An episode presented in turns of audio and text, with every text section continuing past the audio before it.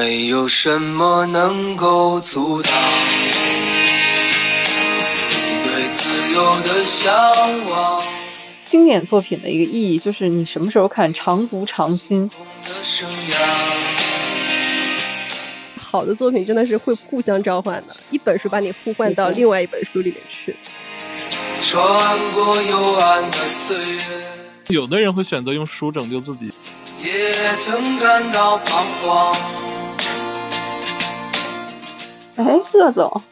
，Hello，我来听 Hello 你们直播。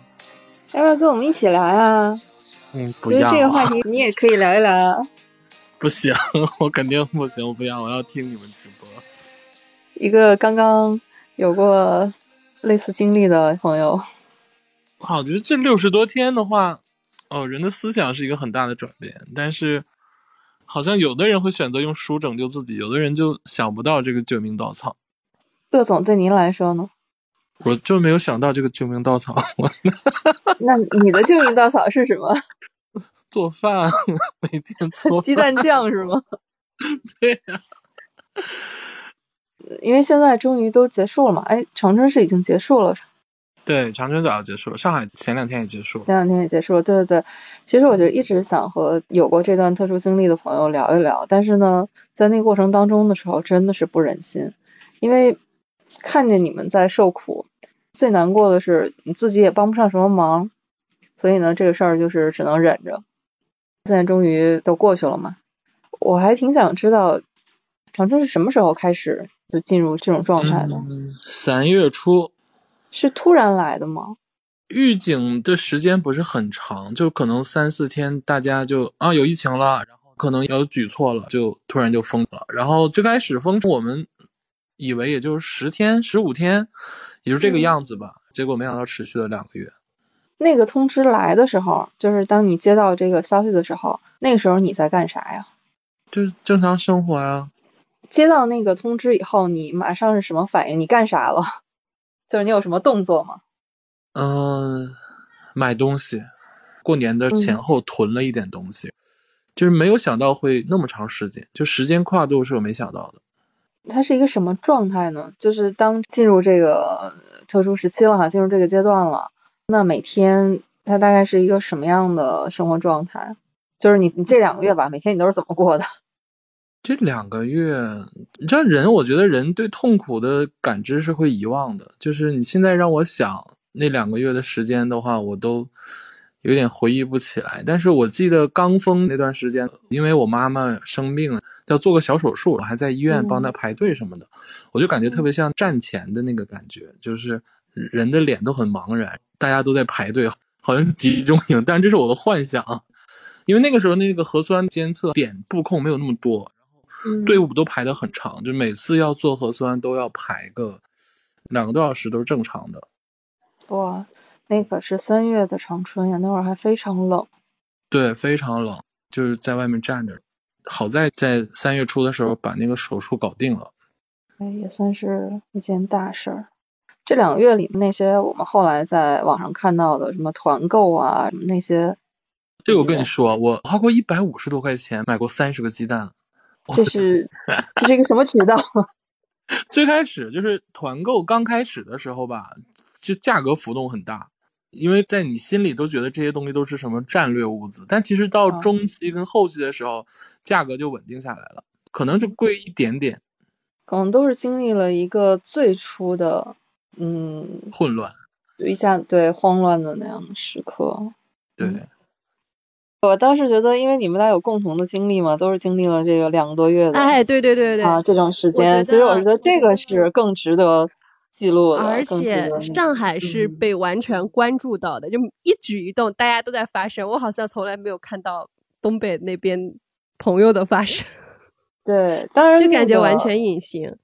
对，是的，嗯，当然，乐总他们在节目里说过一些就那个时期的事情。花花局外人嘛，你听花局的节目肯定都是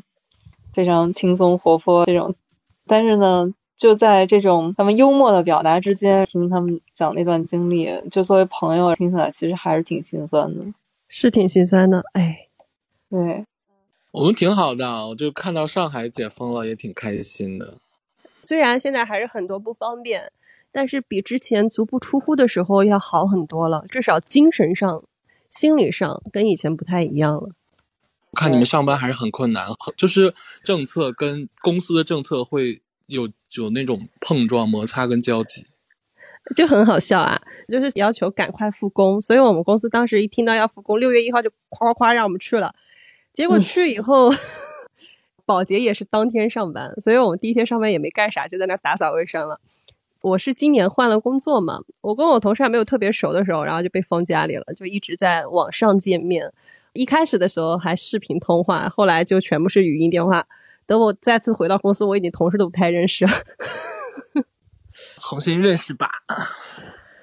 就最好笑的就是刚上了一天班，然后又通知我们，就园区要求园区的工位上座率不能超过百分之三十，所以又要轮流上班。然后我就是天选打工人。我听说了是要分批上班的，然后还要持什么核酸证明。啊，对，这个没有办法，而且它会有很多矛盾的地方，就有的地方是要求七十二小时，有的地方是要求四十八小时。如果你要坐地铁、公交是七十二个小时，但是你如果你要打出租车，一定要是四十八个小时，包括你要剪个头发都要四十八个小时。会不会出现这种情况？你加着加着班，突然发现坏了，赶不上去测核酸，我 明天没法上班了。哎呀，他现在测核酸的时间会比较尴尬，像我们小区的点儿呢。你自己还要随时上班或者在路上就要看附近有什么点，然后去测。就是只要你有机会出去，最好就测一下。因为像我们小区的点儿，它开放时间是至早上九点到中午十二点，下午一点到四点半。而我们早上上班时间九点半，根本就来不及啊，就完全错过它的一个核酸测试的一个时间。所以我现在是一个过期的人，我的核酸是已经变成 四天前，你的保质期过了。我的保质期过了，我已经是一个过期的花花。哎呀，我今天跟花花在这个 room 聊天，包括看见鄂总，我特别有一种恍如隔世的感觉。因为你们发现没有，我们就是去年的这个时候认识的，可能要稍微早一点哈，五月份。但是差不多大家认识啊、熟悉啊，基本上是五月底六月初，就是这个时间。去年这个时候，我们应该在读英国病人。嗯，那个要再晚一点，那可能是七月份了。和和二师兄读《海风中失落的血色馈赠》，血色馈赠，对对对，对，啊，我也记得这个，是的。哎呀，恍若隔世啊！真的，我还记得去年花花离职嘛，还做了一期节目，花花是我们的嘉宾。结果当时我们约的是说，要么你到北京来，在北京来聚会见面。结果呢，没能成行。我跟你讲当时我们不是约好了去北京，然后说要唱 K，苦练了好多首歌。哎，我们辜负了花花。哎呀，结果没去成。对，跟鄂总其实也约了，说到北京来，都有很多期待。结果没想到今年转过年来，先是鄂总三月份长春经历了这个特殊时期，然后四月份开始就是上海。刚才是采访了一下鄂总哈，我印象里面上海是四月初吧，也是突然发了一个通知嘛，就是说浦东浦西的那个时间表。当时这个通知来的时候，你在做什么呀？是个什么反应？我可能跟大多数上海市民还不太一样，因为我是住在浦东新区。我记得我被封，就我正式被封是三月十八号。但其实，在三月十八号之前，我们浦东当时的策略是小区这个小区封两天，测两天核酸，然后没有问题，那就开放。然后隔壁小区就轮一个小区一个小区轮着来，就一开始是这样的。我们小区应该是最后一批，所以我们是就是前面他们从三月六号开始就这么陆续的这么轮流封控两天，然后测核酸。到我们这儿的时候就已经到三月十十八号了。一开始我们也以为就跟之前一样，就测两天核酸没有什么问题，我们就生活继续嘛。嗯，结果四十八小时过去了，他说我们继续保持风控，然后继续测核酸，就这么一天一天下去了。但是一开始的时候，因为从一直没有松口说要有风，都说风是谣言，所以呢，我们当时的生活还是在继续，包括外卖啊、快递都是正常的。真正开始不太正常的时候，就是三月三十号。三月三十号凌晨，我们居委会临时通知，让我们赶紧出去抢菜。临时开放五个小时，然后到早上五点关闭。一开始说跟我们说存储一周的粮食，封到四月嗯五号。嗯我但我没有出去，因为我看到通知的时候就已经第二天了。啊，后面就再给了你一个期限，这个期限感觉会永远不会到来，就是永远到达不了的明天。结果封着封着，我们一共被封了七十四天。哇，感觉每天都是循环的开始哈。对这个循环的开始是从四月十一号开始的，因为我们之前小区被封了二十几天，就一直还没有病例。当时在这个情况下，有特殊的名字叫全阴小区，就全部都是哦阴性啊。但是顶了二十八天，就突然出现了一个病例，但是溯源也没有办法溯源，不知道是哪里。从出现第一个病例开始，我们小区就源源不断的会出现新的病例。当时的策略就是出现一个阳性病例，那你们小区就是七加七，无限七加七，就是无限十四天的第一天。今年过年的时候，正好看了《开端》那部电视剧，嗯没有想到这个电视剧原来是现实主义题材。对，没想到后来自己天天都在体验这个开端。后来你刚才说给你五个小时去抢菜，然后你没去嘛？那你嗯家里面你当时的储备，你你后来是就够吗？怎么扛过去的？就说来有点可笑，就我们家，就是当时是冰箱里一点菜都没有，因为我平时在家也不做饭，就是公司有食堂，要不就是外卖，就基本上是这么解决着嘛。但是呢，不知道为什么，就有一段时间突然很想吃方便面，是当时正好关注了一个美食 UP 主，他说尤其有一种方便面，哎，这个时候又要说人家的牌子了，叫茄皇。他说这个方便面呢，能够吃出大餐的口感。我当时不信，买了大概就是它一坨大概是五包嘛，觉得很好吃。后来我陆续买了四五种的样子，就大概有二十多袋，囤了二十五袋的样子。这个其实不是为疫情准备的，纯粹就是说我闲得无聊，或者是说我今天懒得点外卖，我自己就泡一泡，或者是自己在锅里煮一煮。但没有想到，它就成了我风控期，就是那段时间就刚刚开始嘛，就你很陷入到了恐慌，所有人的菜都是依靠抢菜软件，那我的人品又不是特别好，就基本上都抢不到，所以我每天都在吃方便面，就那段时间会比较焦虑，就就每天几乎什么事都不干，就在戳手机，情绪是嗯完全被这个疫情，然后被你生活的一个困境所胁迫的，就整个人是没有办法去集中精力去处理一件事情。那两天基本上我们也没怎么工作，就大家都在抢菜，没有办法嗯干活。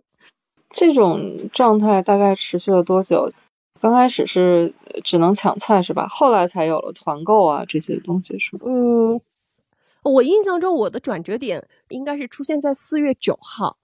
就我当时是因为一直抢不到菜，我整个人非常负面，非常焦虑。四月九号的时候是有一个好消息，就是我老家，那我老家是江苏的一个十八线小城，当时我们家乡的一个叫农工商联合会，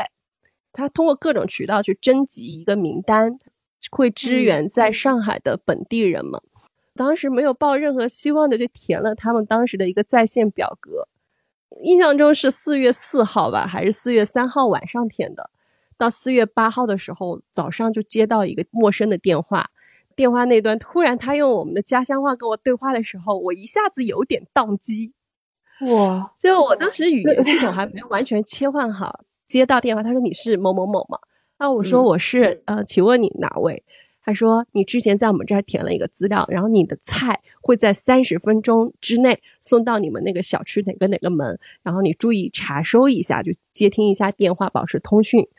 哇，我当时整个人就非常震惊，非常惊喜。感受到了这种意外之喜和家乡人民的关怀，也是从那一天起，好像我的运气就好起来了。就是先后有了这个菜，冰箱里有了储备以后，你会发现好像不那么慌了。在这个基础上，你做事情会比较井然有序。有了这个储备以后，不再盯着那个抢菜软件以后，你会发现哦，好像还有其他的渠道。然后当时开始有一些什么快团团。当时还没有组织成小区团购，就是以个人的一个渠道，或者说你在那个朋友圈的渠道去发现这样的蔬菜的一个源泉，或者是食材的一个来源，就这样度过了大概快一个星期。因为那个菜它用了一个好大好大的一个那个盒子，我真的吃了快十天的样子。后来是四月中旬、中下旬，那我们小区团购就开始初具规模了。我们基本上是靠着团长 度过了这七十多天。哎，我听下来，刚才说的这些哈，可能是我们在这两个月里经常看到的上海的一个日常吧。但是呢，听自己的朋友讲这段经历还是很难过的，因为那段时间我们也都会在网上，然后在微信上也会聊嘛。最难受的就是你看着朋友们在受苦，但是一点忙都帮不上，所以那个时候呢，就连聊天不知道要聊什么，很无力。直到后来，好像慢慢就像你话说的，状态慢慢好了。当我看到你开始恢复看书这件事儿，觉得啊，好像有些东西在变好，至少可能是一个相对稳定的状态了哈。虽然说。也还是在那个特殊的那种环境里面，但是我最佩服花花的就是在那种情况下，你还看了不少书。北京这段时间因为也是有疫情嘛，我们是在五月中旬的时候，也是非常突然。早晨我还准备要去上班的时候，突然打开小区群，发现说我们小区被临时管控了，就是不知道发生了什么，赶紧下楼去看，发现小区的门就关上了。从五月中旬到现在。我基本上就没有离开过我的小区，因为前十天是临时管控，后来虽然小区解除了管控，但是我们全区是居家办公，所以基本上我也都是在家里面。就是你说的那个开始慌乱的那个状态，我也是稍微有了体验的。好像对上海朋友，虽然帮你们解决不了什么，但好像自己和你们是同病相怜了。我觉得有一点会非常好。就是虽然我们不知道聊什么，但是你们不转发一些关于上海疫情的段子，那种段子外地人可能看起来觉得哎挺好笑的，但是当你真正处在这种孤岛的环境下，看到这样的题材，或者是说看到这样的一些段子，我们其实是真的笑不出来。我能理解他是出于好意，所以我当时就第一次体会到了，可能人的悲喜是相通的。但是，这个东西没有降到你身上的时候，你很难去做到切身体验，或者是说你能够真正理解或者是体会他这种心情的。所以我后来就会比较沉默，就有的信息，就别人给我发些信息，我会回；那有的信息我就会刻意的去忽略，我让自己的注意力不会过多集中在这些偏向于负面或者是偏向于让我会产生抱怨的消息上面。我觉得我要找一点点乐子，或者是找一点不一样的东西，不然整个人太累了。因为我们都知道，这个持续的时间肯定会特别长。是的，我当时感受到的，就特别是最开始的几天，也是那种生活秩序完全被打乱了，而且每天的时间会被碎片化的非常厉害，因为你就一下子多出来好多以前日常里面没有的事情。每天你要要测核酸，但是最开始的几天呢，就是我们这个小区里面，就关于测核酸的这个安排，也是慢慢它才有了秩序的。开始的时候，大家是不知道几点钟做，然后看小区群里通知，通知以后呢，你下去，一个是要排队很长，另外一个第一天特别有意思，就是突然就排到我们后面就截止了，再后面的人就做不了了，因为再做他赶不上检测的时间了。然后大家就懵了呀，说那不做核酸可以吗？第二天呢，又改到了很早，一大早做核酸，又是说分楼，一号楼、二号楼、三号楼这样排下去哈，每个楼号有一个固定的时间段，大家再去。那你每天就要看着自己那个时间，但是这个时候呢，你还得和居家办公兼顾嘛。那居家办公每天早晨会开晨会，然后开着开着到了你你这栋楼要测核酸的时间了。就戴着耳机，然后再跑下楼去测核酸，然后再跑回来。每天得抢菜，要去小区门口拿菜。因为远程居家办公嘛，你所有的沟通方式都是通过电话会议。呃，一边开着会，一边处理着工作，就是每天的这个时间非常碎片。以前好像还有一种感觉说，哎，这个让我居家吧，好像能多出来很多时间。后来发现完全没有。开始的几天，一个是时间碎片化。一个是你没有下班的时间，所以这个是我在北京小区管控的前几天感受特别强烈的，这样一种非常态化的状态里面，人的精神其实是高度紧张和焦虑的。是的，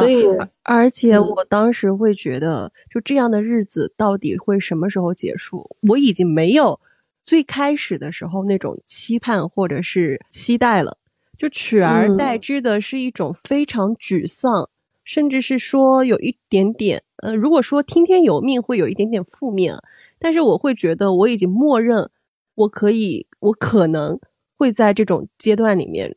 跟这种状态共存很长时间。这是我当时的一个心理，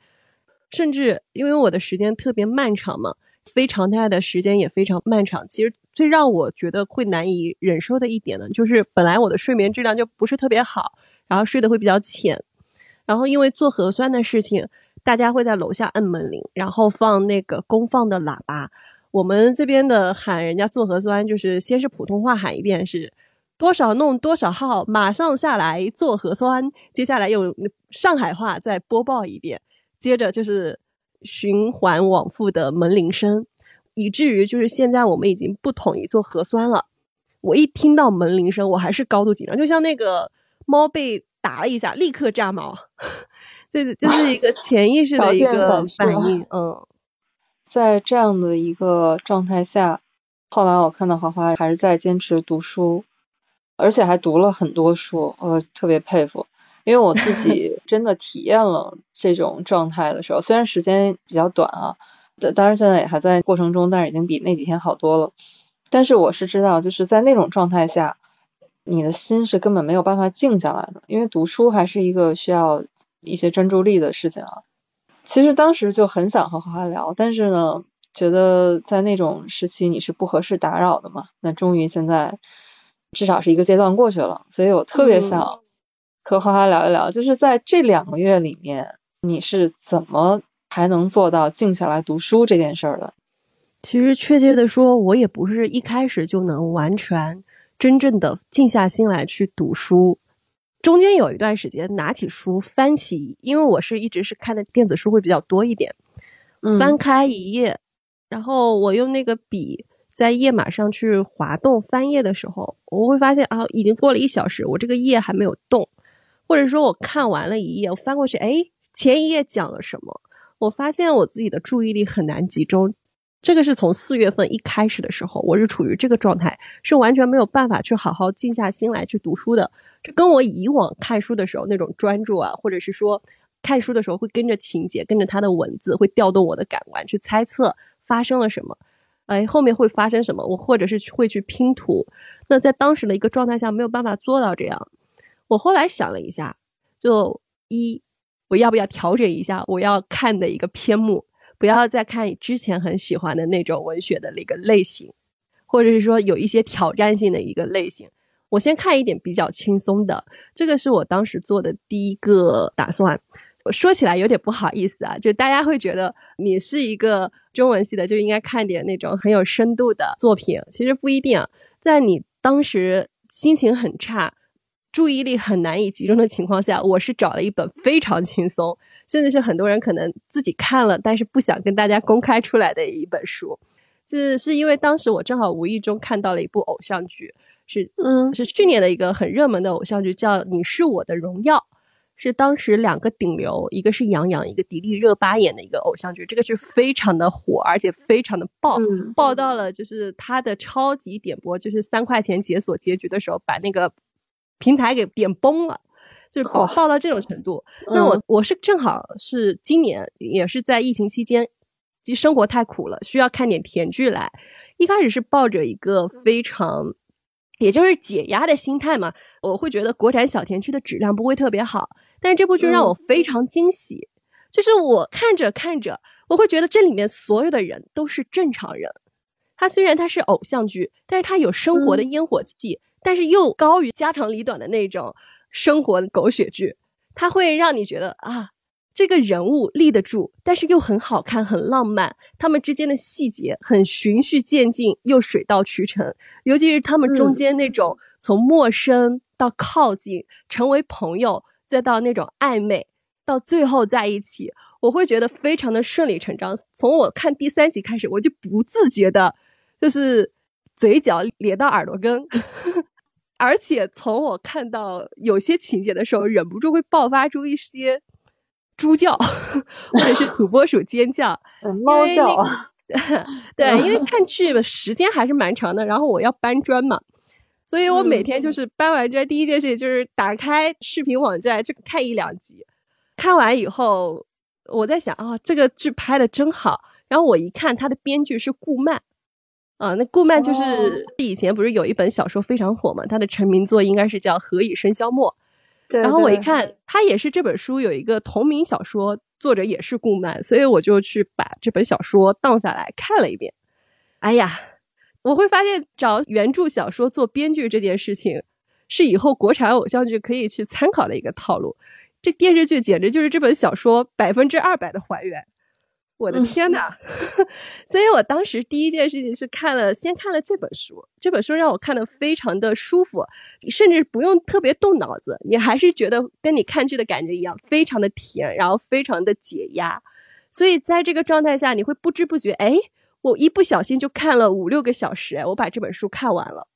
就是当你有了这样几个小时的专注力的时候，你会发现，哎，生活好像也没有那么苦。我明天要不尝试看看我疫情之前我在看的书，还没看完的书，所以就在这个契机下，我后来再去翻原来我喜欢的那种类型的书的时候，就就还是比较顺的。就你首先要找到一本让你很容易进去，就是要找到这个机会，你发现你自己还是可以沉下心来，有几个小时来专注的做一件事。我很庆幸我当时是遇到了《你是我的荣耀》。虽然就是说，大家会觉得这本书有些人就不愿意去谈，就说假如我看过了，那我肯定会设置为仅我私密阅读，或者是对，就私密书 架，或者是私密阅读，不发表任何的动态。其实我的内心就是翻涌，我会觉得我很愿意跟大家交流，因为我们的生活真的没有那么顺利，需要一点点甜味剂，而且它刚刚好的一点就是它没有那么工业糖精。它让你看上去的时候，还是会有一些些共情，包括它里面有一些小细节的处理，能够让你想到你上学，或者是如果你是女主角，或者是你是男主角，你会做出什么样的一个举动？就他们的一些抉择，或者他们遇到的一些生活上的卡点的时候，其实我们普通人身上也有。这是我当时真正开始在疫情期间正常读书的很重要的一个转折点。哎，这个经验真的很重要，还是要让自己能先找到一个让自己注意力能专注起来的方法。你说的这个需要一点甜啊，这个事情我在就是临时管控那几天的时候也是深有体会。当生活里面你说苦也好，或者遇到一些不是那么顺利的时候呢，其实是需要一些这种外力来帮我们给自己加一点糖，给自己加一点气儿，然后好像又。调整一下又上路啊！这样读书用了一本甜甜的书，然后来那个。每到我工作特别忙，就是压力大的时候，我就会去找推理小说来看。你说费脑子就不太费脑子，反正你可以跟着里面的侦探走，但是呢，他又能帮你集中一下注意力，因为你总会在想嘛，这到底凶手是谁，是吧？就还是会去关注一下这书里面的细节的，所以把自己的读书状态调整一下。哎，花花，那你这个用这本书把读书状态找回来以后，那这两个月里面，把书单给我们分享一下。嗯，因为我被封控的时间比较长，大概七十四天。我今年有一个读书的 flag，叫读一读很多人耳熟能详，但我可能没有读透或者没有读过的书，所以我下意识的会去重读一些我以前读过。但是他读书的时候是需要一些心境和一些生活体验的。那有的书呢，就是当时我们初遇的时候可能会比较年轻，很经典的书呢，它能够让读者在不同的阶段遇到它，都会有更深或者是不一样的一个体悟。那我这次是在风控期间重新读到了这本钱钟书的《围城》，这个月里面大概读了九本书，比较特殊啊，就是说。其中有几本呢是世界经典名著哈，就比比如说像类似《小妇人》，比如说类似于《喧哗与骚动》，亚沙龙》《亚沙龙，我弥留之际》这几本书都很重很厚。嗯，是的，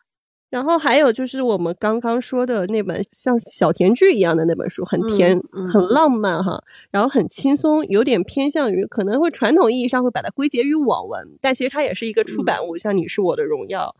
但是嗯我也看了一些，就不那么那个严肃，但是也不那么长，但是它会让你有一些画面感，或者是甚至有一些影像感的一本书。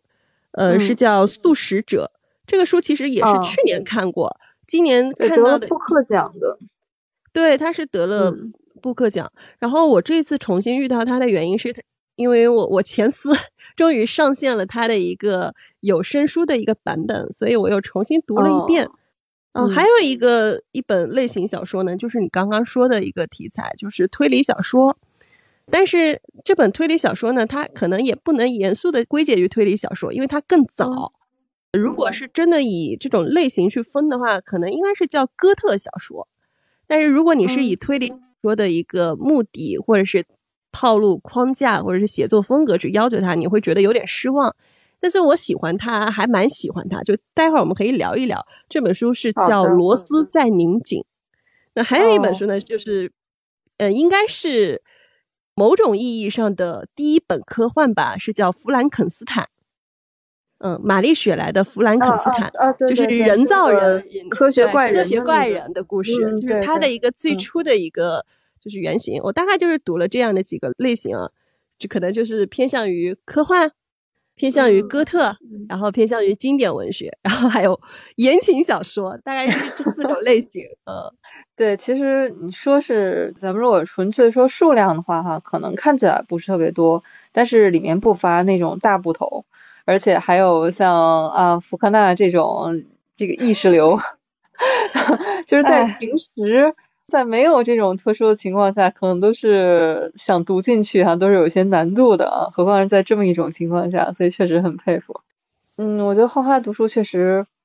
很有心得，就是你也都会做笔记啊，一边读就随手就会写一些书摘、书评，然后我觉得这真的是一个很好的习惯。我看的这几本书，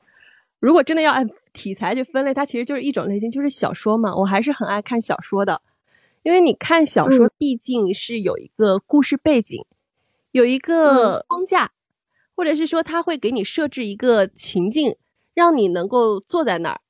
迅速的就进入到作者给你描述的情境里去。当你进入到这种情境，你就会发现你原本你的肉身所在的那个空间，或者是你肉身所在周围的声音、气味儿，一切会慢慢离你远去，你会进入到小说里描述的那个世界里去。我觉得这样的一个感觉会非常的奇妙啊，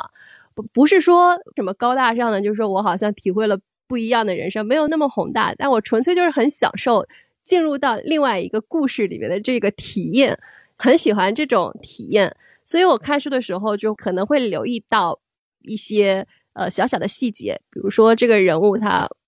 他在什么情况下遇到了另外一个人物，他有一个什么样的一个心理动机，我会做一些标记。因为我看完一本书以后，会倒过来重新看一下我第一次看的时候，呃留下的这些标记。因为你读书的时候总是会有一定的心理预设的，虽然说我们看书要打破你的一个心理预设，不要对它的一个情节发展会做一些心理预期，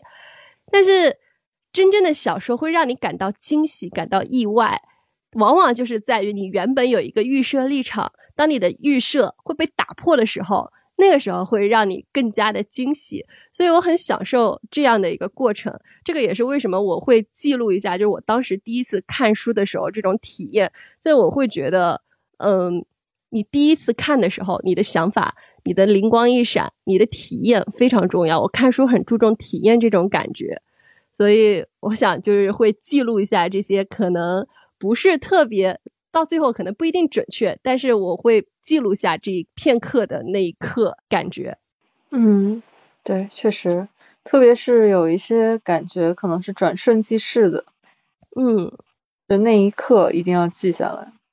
哎，花花，那你这两个月里面读过的这些书里面啊，有没有你印象特别深的，或者是想展开聊一聊的？呃，我觉得必须得说民国第一毒舌的。围城吧，因为我是江苏人啊，就是我们嗯从初中开始，这本书就是我们新课标要求的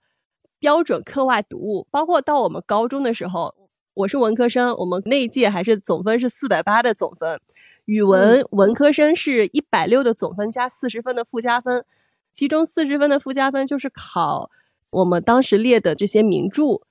考一些常识、阅读理解断句啊，或者是那种论述，大概四十分的题目。那这围城就一直就是在我们书单里面，就让我们去读的。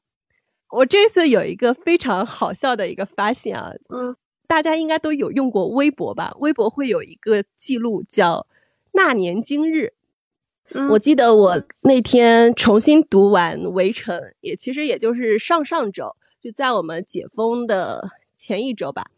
我无意中就点进了微博的那个页面，我忽然发现，嗯二零零九年我写了一条微博，我这么说。嗯今天是我第二次读《围城》，我惊讶的发现，跟室友聊起《围城》的时候，我一直把男主角方鸿渐念成了方鸿残，就是惭愧的惭，就是竖心旁的残。男主角明明叫方鸿渐，三点水加一个嗯展嘛，嗯然后我一直是把男主角念错，我一直念错了嗯好多好多年，从我初中第一次读这本书，一直念到就是那个二零零九的，应该我在上大学，我到那个时候就已一读错了，几乎可能有七八年的 样样子，就感觉会有点夸张。这件事情，我把这个图截下来发给了我一个朋友，我朋友他说，其实我也很不好意思，因为我小时候一直把方鸿渐念成了方建红。就会发现哎读这些书的时候，这些名就可能大家都读过，但是会出现一些很好笑的一些点。就先不说嗯阅读体验怎么样，我们两个人把男主角的名字都念错，就感觉这个发现还挺好玩的。哎，不过你说到男主角的名字啊，《围城》，因为我也是那个很小的时候看过，因为最早是，嗯，小的时候《围城》电视剧，嗯看电视剧知道有这部小说，然后去买来看。当时男主角方鸿渐这个名字，剧里面就很多人都会直接叫他鸿渐嘛，嗯，然后我就说这不是《聊斋》里的名字吗？就是《聊斋》里有一篇他叫张鸿渐，除了姓啊，那两个字是和方鸿渐就这两个字是一模一样的，觉得说这个不是一个古人的名字吗？所以每次看方鸿渐都觉得怪怪的，总觉得他是从《聊斋》里面穿越过来的人，就不知道为什么会有这样的错觉。我觉得你也很好玩。一说这个，我想到一个更好玩的一个事情，嗯就是我那天正好截了一张图。我读书的时候不是会记一些小笔记，或者是拍一些照片嘛。然后我中间就截图了一张赵新梅和方鸿渐的一个小动作吧，就是他们两个互相对着龇牙咧嘴做了一个鬼脸。我当时看了一下，我就立刻拍了一张，然后发了一条即刻，我说你们两个很不对劲。哦，对对对，我看到了那一条，对 是？吧？如果说 按照现在这种磕 CP 的一个心态来讲，这两个真的很不对劲。其实我没有指望有人来回复，或者是说有人说哦，真的很不对劲。嗯但是我很意外的是，在里面真的有一条评论，他是他是这么说的，就是又超过了我的一个心理预期。他说，嗯我小时候读《围城》，因为它叫《围城》，他以为是讲古代战争，把城围起来去打仗的那种故事，结果读下来才发现原来不是，唉，但是读完还是觉得这是一本好书。是 大家对这个小说，不管是名字，或者是说一开始对它的一个心理预期，都还蛮神奇的。我觉得这个体验蛮好的，所以我很喜欢读书的时候去记一些笔记，或者说做一些小记号啊，去跟别人去分享。就这个时候，因为你会发现不同的人，他会有一个不同的认知。你在交流的时候，虽然你们的点儿并不完全相同，但这一点会嗯交流起来会非常的快乐，以及非常的有趣。嗯，这个《围城》里面，你有没有哪个人印象比较深？特别是你现在是重读嘛？嗯，哎，如果这么说的话，就特别印象深刻，那肯定是男主角了。那男主角我们哦待会儿再说。我会发现有一个点，就我小的时候去看这本书，因为这里面有好多个女性角色，我们从男主角的这个情感线上来说，他一开始下船的时候遇到了鲍小姐，后来遇上了嗯苏文纨苏小姐，接下来又遇到了苏文纨的表妹唐晓芙，再后来是孙柔嘉，就是孙柔嘉他的情感嗯线上是在这些女士们中间去转的。那我嗯当时小的时候读书的时候，我对那个唐晓芙印象很深刻。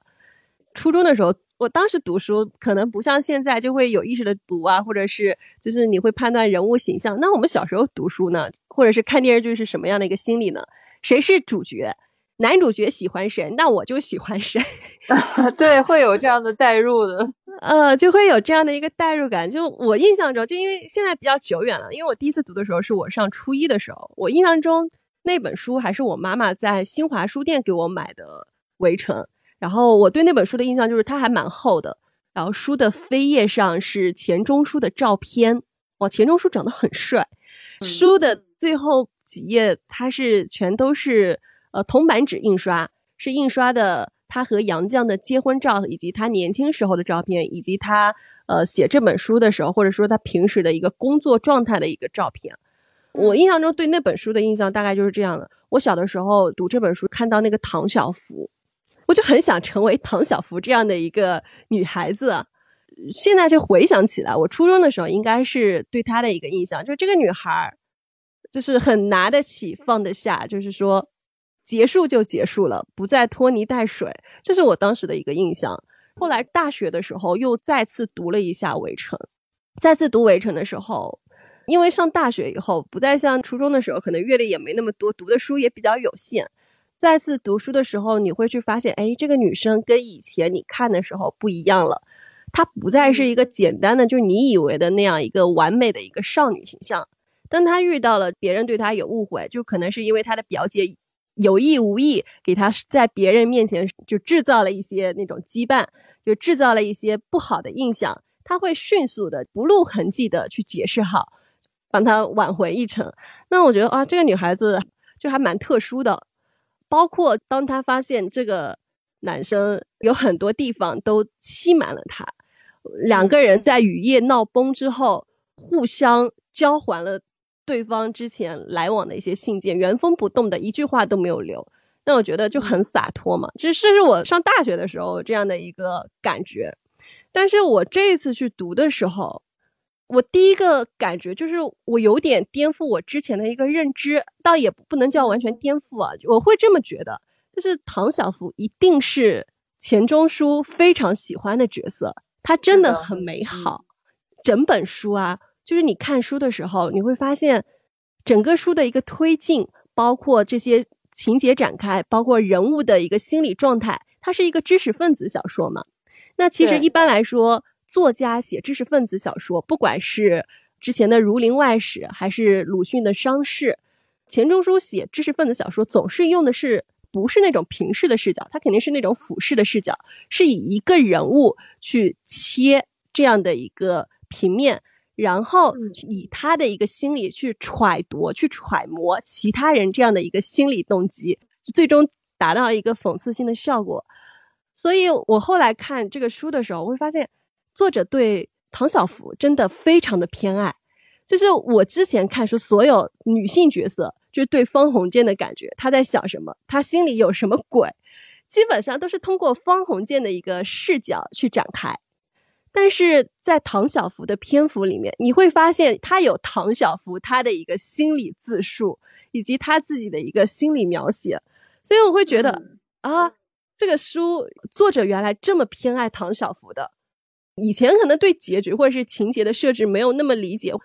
我现在会有一个更强烈的一个揣测，就是因为这个作者太喜欢这个角色，他不能让他配给我们的方鸿渐，对，是的，嗯，所以他一定要把这个故事终结在就是他们原本关系很好，就是说，呃，虽然在男主角的一个情境下。就是他们两个的关系，包括他和苏小姐的关系，是到了骑虎难下，必须要做抉择。他要跟苏小姐一刀两断，然后跟唐小福确定关系的一个状态下，然后这个关系就所有的关系都结束了，戛然而止。那我会觉得，原来钱钟书如此钟爱这样的一个角色，这样去结束两个人的关系，我现在会觉得会有一个不一样的一个体会啊。另外一个就是看书的时候会有一个不太好，或者是说比较悲观的猜测，就是唐小福因为没有跟方鸿渐在一起，那方鸿渐虽然后来生活的鸡飞狗跳、一地鸡毛啊，但他想起唐小福的时候，男人总是有那种白月光的心理的吧？嗯但是为什么会有白月光的心理？归根结底就是他是很美好，他也没有最终走入婚姻的一个终局，没有去经历那些琐琐碎碎那种油盐酱醋的这些洗礼，所以他美好。因为美好，它就成为了一个回忆。回忆在你的不断咀嚼，然后通过现实的对比中，它会变得更加美好。那我现在对就是他没有写白月光，也没有说什么朱砂痣，那我就会觉得这样的一个设置啊，这样的一个人会跟以前会有很大的一个不同。就这一点，我觉得还蛮特别的。对，首先是在小说里面，他肯定是作者，就像你说的是偏爱的一个角色，他就直接写在竖租笔端写在书里面的。他写说唐小姐是摩登文明社会里的稀罕物，说她是一个真正的女孩子，所以这个评价就很高了。他就说很多都市女孩子，他说要么呢就是早熟，已经变成了女人的样子，不算孩子；那有的呢是就像一个孩子一样，就没有女性的这种，就是说不上是女人嘛，没有女性的这种形象和意识。所以唐晓芙在小说里面，作者给她的定位是一个真正的女孩子。对，就是我看这个书的时候，嗯我会觉得钱钟书是因为他是比知识分子讽刺小说嘛，他总是以一种苛刻挑剔的视角去写人，包括写人的外表啊。但是对唐晓芙真的是怎么说呢？应该叫不吝夸奖吧。就里面我印象中那话是怎么说来着？古典学者看他说笑时露出的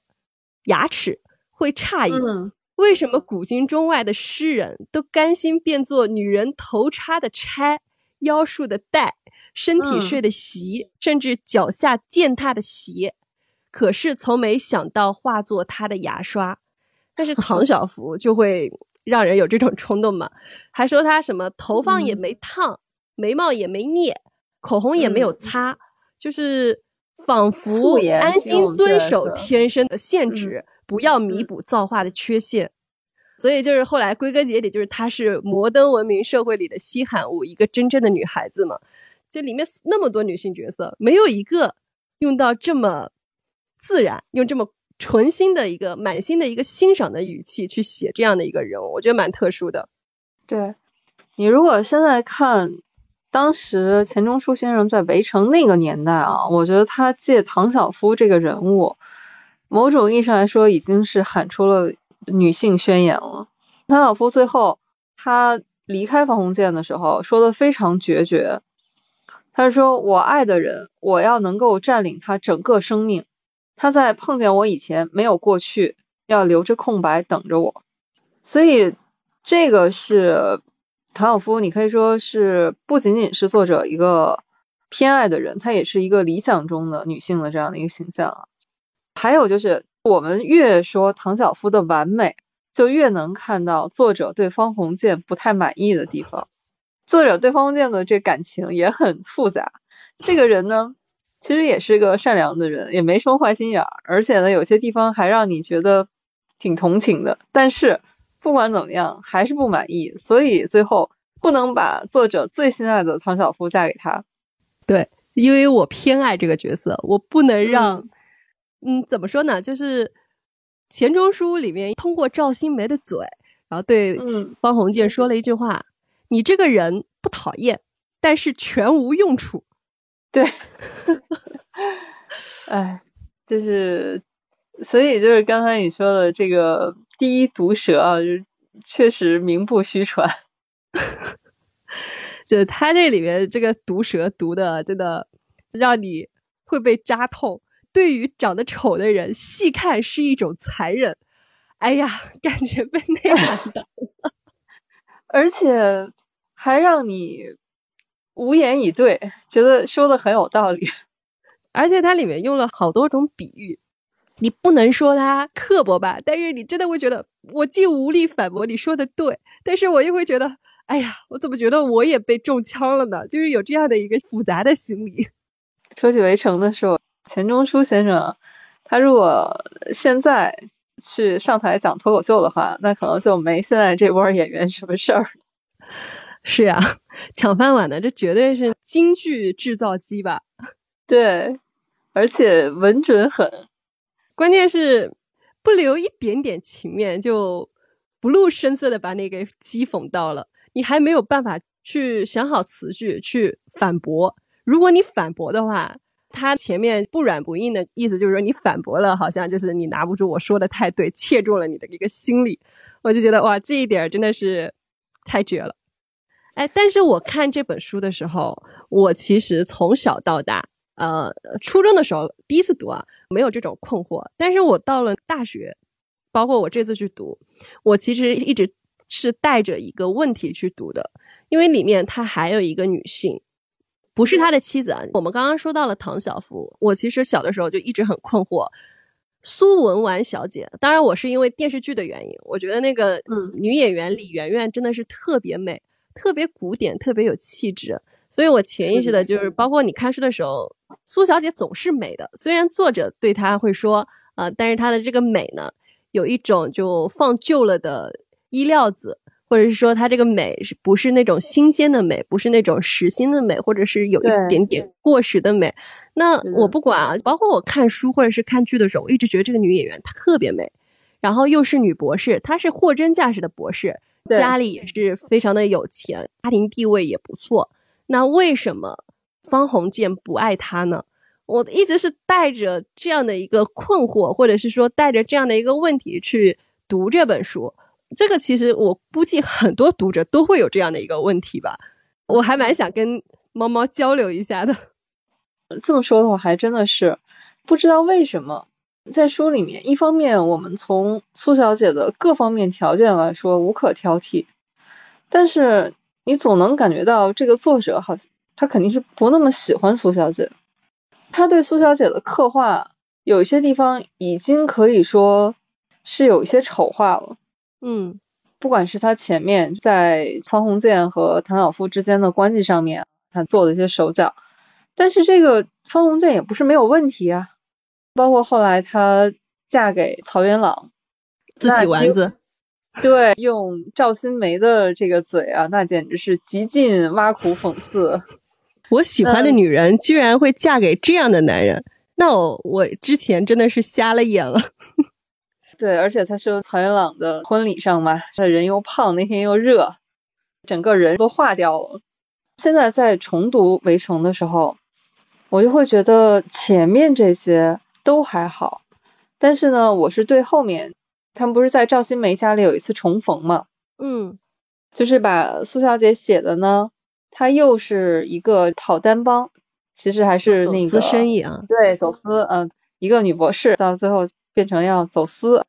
还有呢，就是对赵新梅的这个态度很暧昧，我会觉得对这个人物会不会有一点过于挖苦讽刺，嗯。其实他也没有做错什么嘛，嗯，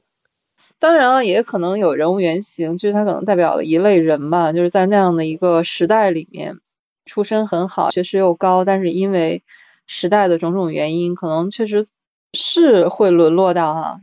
跑单帮啊，包括情感上面也是无所依托，最后可能要和以前的情人还要在这种暧昧之中寻求一种自己的自信。我反正我现在在重读的话，觉得对这个人物还是有点残忍了。我的感觉跟你有点类似，我也是觉得这个作者真的是很不喜欢苏小姐。对，其实苏小姐身上真的有我们很多人的一个缩影，或者是普通人就是性格上的一个点儿吧。我我不能说完全说是我呀，但是有的时候心里啊总会跟他有一点点共鸣的。我举个例子啊。苏小姐真的很希望推进他们这段关系，很期待他们把这个关系定下来。就是当时方鸿渐是在唐小芙和苏小姐之间左右为难。其实方鸿渐一直不太喜欢苏小姐，这个其实很多细节都有啊，就是包括书里面有很多很多的一个细节都有。但是方鸿渐这个人特别的，怎么说呢？就特别的不主动。如果用我们现在的话来说的话，他就是一个不拒绝、不接受，也不反对。他明明不喜欢苏文纨，但是他是一个留学生，也也是一个体面人啊。可能是出于礼仪，或者是呃怎么样啊？当然还有一个心理啊，就是有的时候他会在苏小姐家会见到唐小芙，这也是一个契机啊。对，可能是迫于苏小姐各种恩威并施吧，然后不得不向去他们家去走动。但是他们真正去苏文纨，就希望他们关系确定下来，或者是真的让他有这种错觉的时候，就有一天晚上是在廊下，他们有一个吻，就那天晚上月色很好，他们两个人还用法文去聊，就说哦，都是月亮太美，让我犯了错啊什么之类的。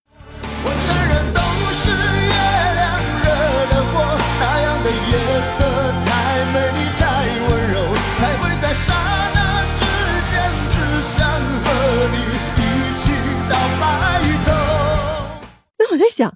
你明明就不喜欢这个女生，怎么可以在她的一个威逼利诱下又亲吻了苏小姐？那苏小姐当然就是潜意识觉得我们已经在交往了。方鸿渐亲完苏小姐以后，哇，就整个人就非常的混乱，立刻写了一封分手信，或者是说诀别信，说我的心里另外有人。但是巧了又巧，就是第二天苏小姐打电话来，她其实当时收到信，但还没有读，她以为他们俩的关系已经确定了，就是说啊，你写的是好，就用调情的一个语气来讲，说你写的是好话还是坏话？好话的话我就读，不好的话我就不读。嗯，哎。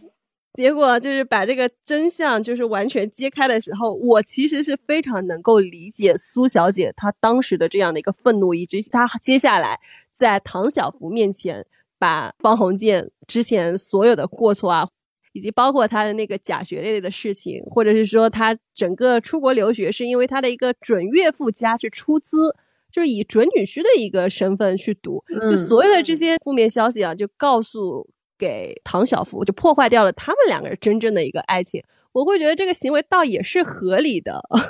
就我因为有这样的一个场景在，所以我读书的时候，我会觉得这个情节是合理的。只不过是我们作者太不喜欢苏小姐了。其实我们如果用现在的眼光来看的话啊，其实也会发现《围城》呢还是一部男性视角的小说。嗯，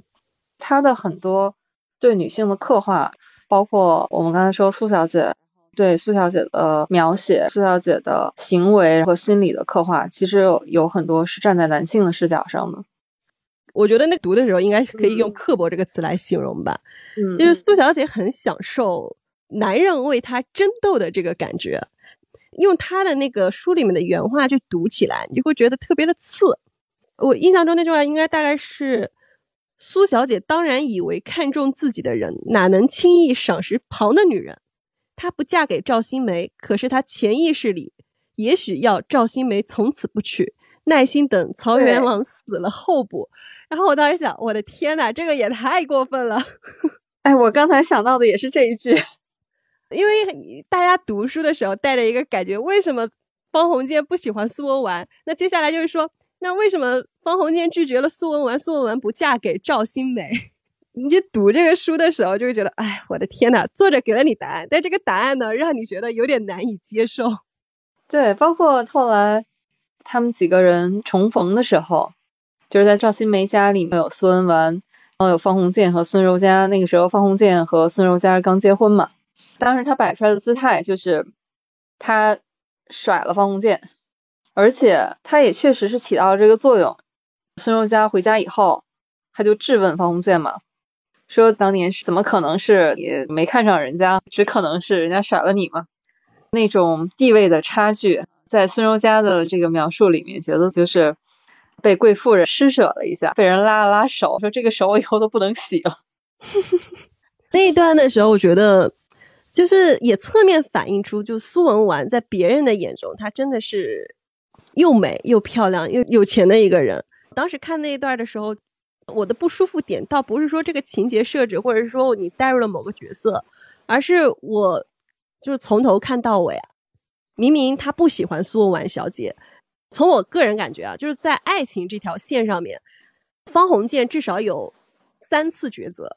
第一次抉择是在他们从游轮返回家乡的时候，当时是遇到了游轮上长夜漫漫或者是长日漫漫，有一个是穿着比较裸露的鲍小姐，叫局部真理嘛。鲍小姐皮肤微黑，但是非常性感，他们俩中间还产生了一夜情。然后另外一个选择就是苏小姐，那苏小姐一看就是大家闺秀、名门闺秀，但是嗯这个小姐呢，她把自己的爱情看得太高，看起来不是很好接近，甚至是有点过时。所以她当时第一个抉择就是这两个小姐中，如果她要在游轮上发展一个游轮伴侣，在中间做选择的时候，肯定是选择了就看起来不需要负责的鲍小姐，这是她第一次选择。因为如果选了苏小姐，苏小姐是问你要爱情的。甚至是问你要夫妻名分的，所以这是他的第一次选择，他没有选苏文纨。第二次选择呢，就是在苏文纨和唐晓芙之间，其实苏文纨一直都不是他的一个选择。我看书的时候，印象中比较深刻，就是说方鸿渐真的没有对苏文纨动过心吗？我不能说没有啊，但是非常的短暂。其实就是在他们在游轮。尤其是在香港九龙上岸前，里面有一个描述，就是用我们现在的话来说，那可能就是 crush 吧，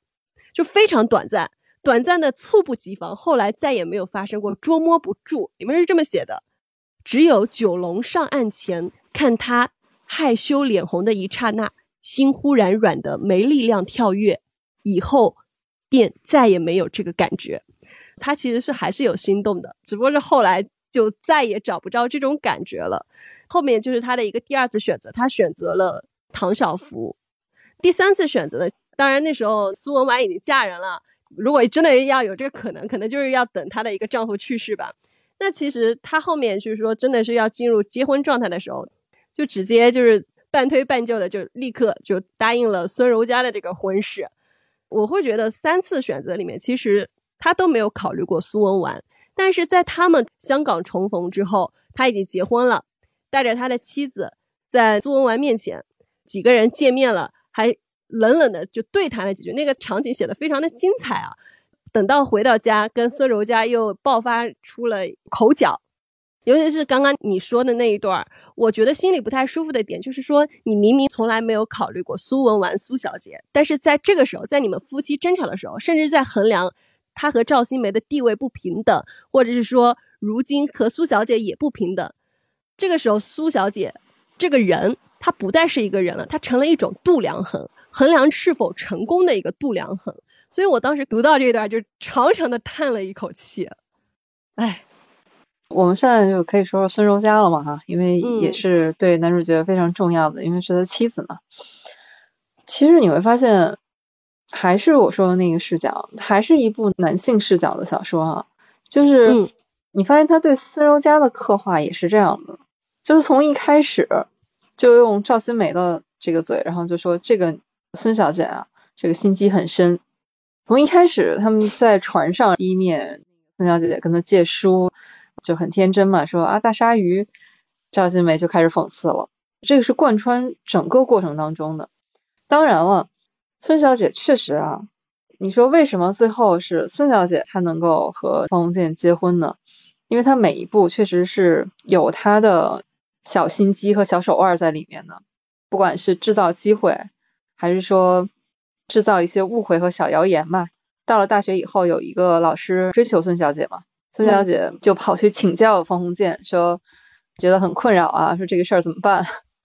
一来二去的，在学校里面也造成了一些这种。绯闻，嗯，然后最后他又跟方鸿渐说，有人写信给我爸爸造我们俩的谣言，其实没有这事儿哈，但是就不管怎么说，你能看到一个女孩子她出于这种感情，最后一步一步的是朝着她自己的目标，这个是孙小姐和苏小姐她们两个最大的差别，就是孙小姐呢是她有目标，然后她就会一步一步的朝那个目标很坚定的去走。嗯，你说他有一些小手腕、小心机，但他其实也没有伤害到谁哈，只是说他有一些这个小设计在里面。呃，我觉得还有一点很大的不同，从我们的视角，或者是说作者的一个视角来看，就苏文纨，嗯他是耍弄的那些手段或者是心机，给我感觉太容易被人识破了。对，就比如 说吧，你在甲板上看书，坐在尾椅上，有小孩靠过来，你捏着小孩的手，你让人看出来你不是喜欢小孩，而是不希望他的脏手弄在你的衣服上面，把你衣服弄脏了，这样的心嗯机。你弄饭局，让去读诗啊，或者是干嘛，或者是说用一些言语去激一激，你希望大家产生这种争斗，然后希望有人赢有人输，但是又怕方鸿渐输掉，就这种心态太让人能够看穿了。但是有一点不同，就是我会觉得，呃，也是这个作者写作技法的一个原因啊。我会觉得，呃，像孙柔嘉这样的一个角色，一开始的一个形象啊，作者是不动声色的写，他完全是从赵新梅和就是他写他们那个旅程嘛，就是他们那个很长的去三闾大学那个就就职的一个呃就职之旅，就是基本上是通过嗯赵新梅和方鸿渐的交谈，或他们之间遇到了一些囧事啊，旅途的这些囧事，去写这样的一个女孩子。我会觉得这个女主角一开始是一个深藏不露的角色，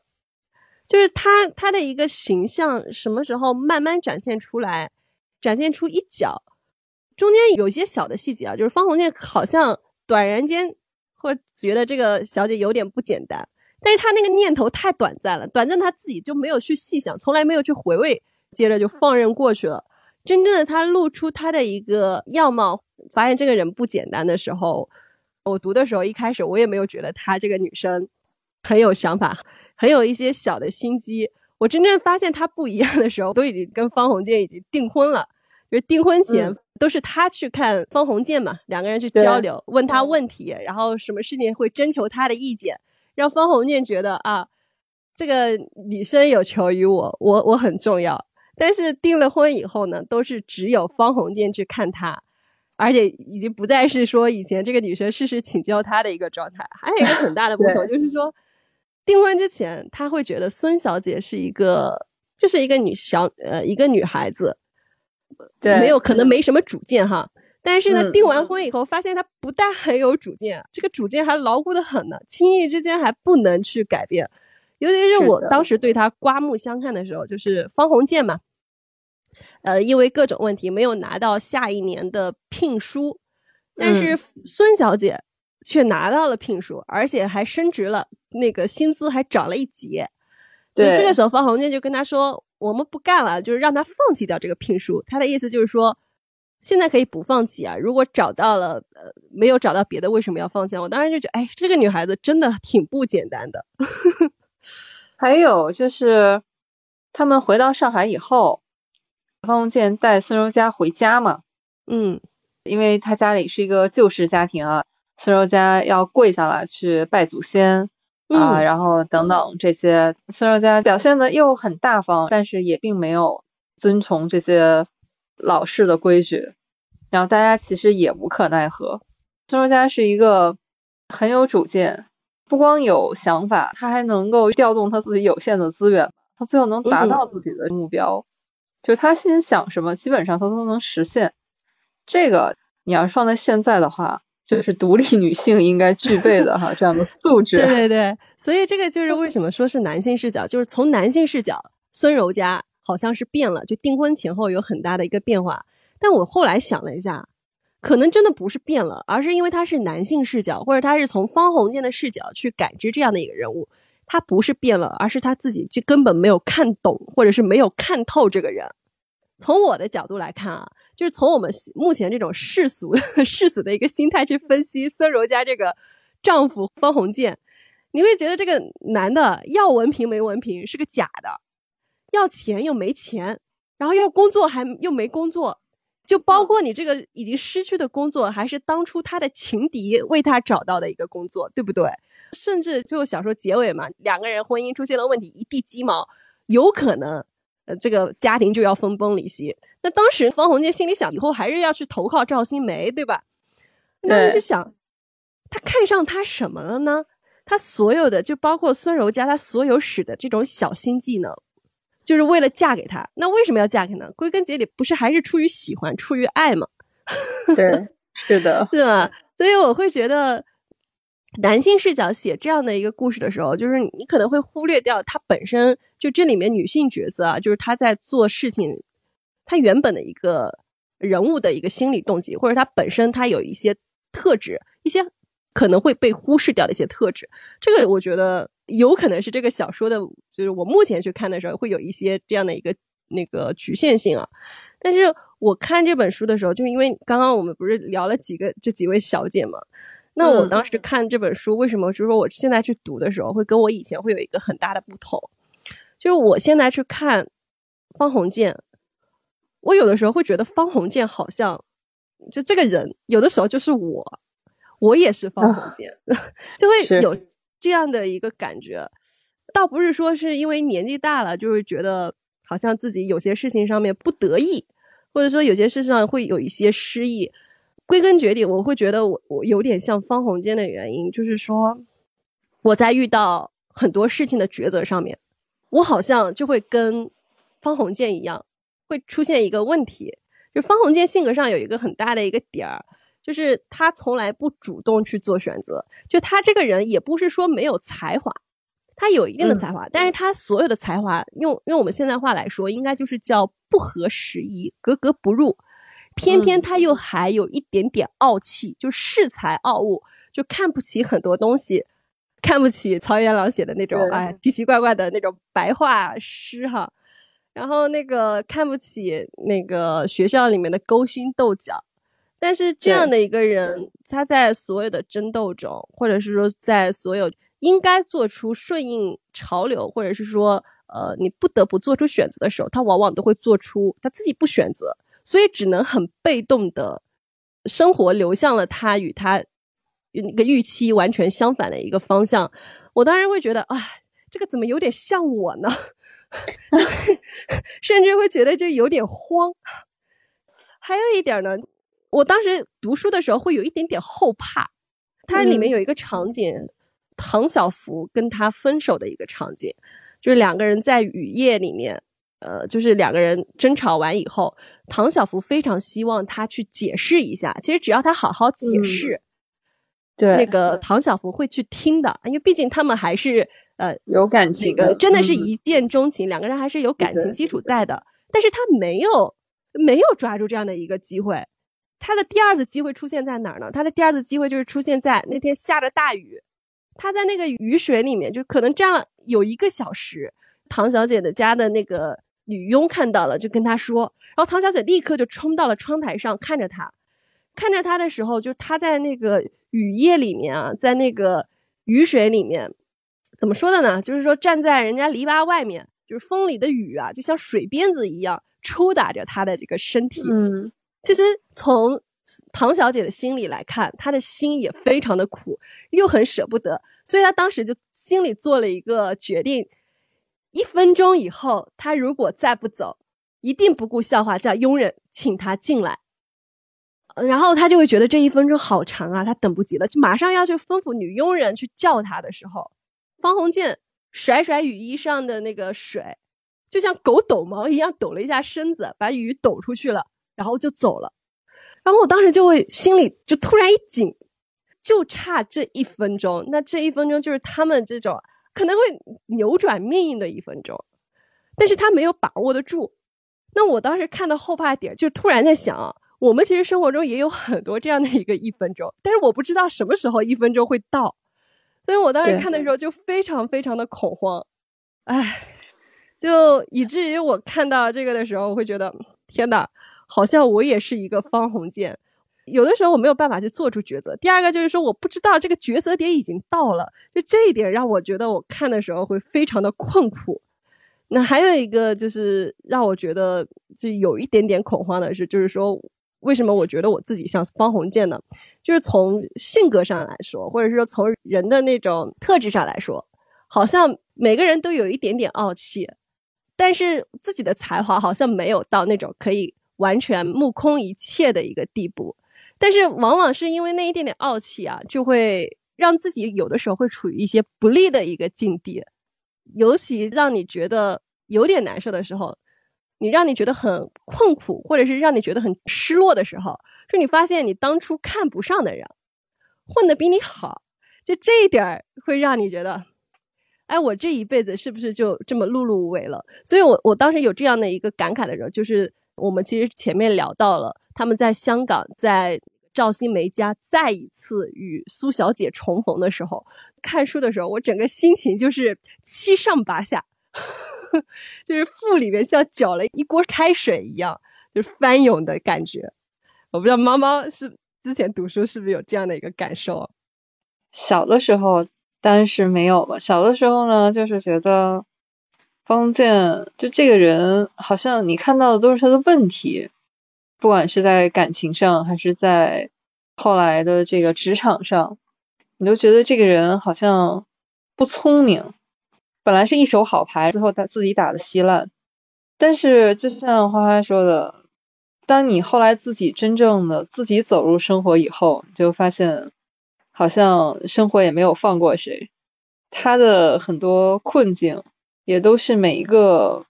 普通人可能都会。或多或少会遇见的。现在我们想想，如果来复盘彭红建的人生的话，你发现他好像每次他的选择，不管主动还是被动，最后的那个结果，既不是他想要的，也不是最好的。从他的最开始求学这个经历，都已经出洋留学了，你但凡稍微用点心，长点心，也不至于最后就是只混一个，就买一个文凭吧。回来以后，情感上面，我们说主要的这三个女孩子，就算是她没有得到唐晓芙，没有和自己的真爱真正在一起，从任何一个条件看的话，那苏小姐的条件肯定是要更好的，那她也没有这么选。最后工作也是最讽刺的，就是她在三旅大学遇见了韩学瑜，发现和他一样是买了克莱登的假文凭。但人家混的风生水起，这样的一个人，好像是一个失败的人生，一步不如一步。但是他又总能在一些我们觉得可能是不值得的地方，他又透露出他那种知识分子的，你说是风骨也好，或者说是习惯也好，气节。对他买了这个文凭以后呢，他又觉得羞耻，他又没有把这个文凭寄给大学。然后发现同样的人啊，又是教授又是系主任，对，这是一个，就说明他其实还是有羞耻心的。孙荣嘉一跟他说有人造谣什么的，就觉得哎呀，我得对一个女孩子的名誉负责，还挺有责任心。回到上海，在报馆工作，他的同事被辞退了嘛，他又觉得说要跟人家同进退，自己也辞职了，其实辞的毫无意义。但是你在他做出这些选择的时候，就是刚才我们说的那种不合时宜的选择的时候，其实你要真放到当时的背景里面去看他，我在想，如果我是他身边的一个人这么看着他的话，其实对这个人还生出一丝丝的佩服。嗯，我非常赞同。从我的一个视角来看啊，就是说我们小的时候读书读小说，希望的男主人公或者是女主人公，就是他的一个主角。是高光伟正的一个形象，但是在这样的一本小说里面，就是刚刚如果我们说要概括方鸿渐这样的一个主角，他就是一个打了双引号的一个无用的人，就是一个不合时宜的人。如果我们是用那种传统的小说形象去去点评一下，他应该就是这种反英雄的一个形象吧。他这个人有他自己的特质，但是他又不完美，有他一个性格弱点。对但是正是因为他这样的一个性格弱点，你会觉得他非常的真实，非常的立体，然后你会觉得他有一些上面你会讽刺，会不满意，会怒其不争，但是一些小小的点上面，或者是某一些具体的事情的时候，你又会能够站在他的角度，就会想啊，我理解你这样的一个选择。我甚至会佩服你这样的选择，或者是赞同你这样的一个选择。我觉得这样的一本书和这样的一个人物形象，在当下的一个小说里面，或者是说在中国类似的一个文学作品里面，给我感觉还蛮特别的。嗯，是的，这个也是我第一次，当然先看的是电视剧，就觉得没见过这种题材，不管是里面的人物还是它里面的内容。以前我们看的很多小说都是描写一些事件，或者是说那些人物，就像你说的，可能都是比较有特点的，特别是主角都带着一些主角光环。但是在这部小说里面呢，那也没有什么大事儿，感觉就是记录了一段时间里面这些人物他们八门的一个事项。是的，也没有什么特别强的故事主线，但是就这样一个一个的人物在里面像流水一样，嗯，但可能就是刻画了一个那个时代的知识分子的众生相吧。对，其实后来也看了一些对围城的索引哈、就是说这里面可能也有原型啊，然后一个一个，但是我觉得那个也就姑且看之吧。那肯定，我觉得每一个人物可能对应的不一定是一个原型啊，可能就那个时候的一些林林总总的人。嗯经典作品的一个意义就是你什么时候看，常读常新。就像我们刚才说的，小时候读和我们长大以后再重读，感受是不一样的。看这些人物的情感也是会有不同的视角了。就在读这些作品的时候，也已经不是那种一个仰视的视角，好像啊名著他说的都对。其实我们现在也会有一些反思在里面。批判、反思、反省。对，其实作为作品本身，我觉得它的这个局限性也是有的。但是呢，经典作品最厉害的地方就在于他们对人性的刻画。你嗯可以对他们里面的具体人物，你可以有不同的视角，或者是说你有自己满意不满意的地方。但是你把他们抽出来看这些经典作品里面的人性刻画，你会发现都是不变的。你现在依然可以在自己的生活里看到一个一个的你身边的方鸿渐，你身边的赵新梅，你身边的呃苏小姐、孙小姐，甚至是说我们自己啊，每一个人在里面你都能找到一一些些对应。这个是文学作品的一个永恒的力量。对的，这个也是我这几个月以来我读完以后，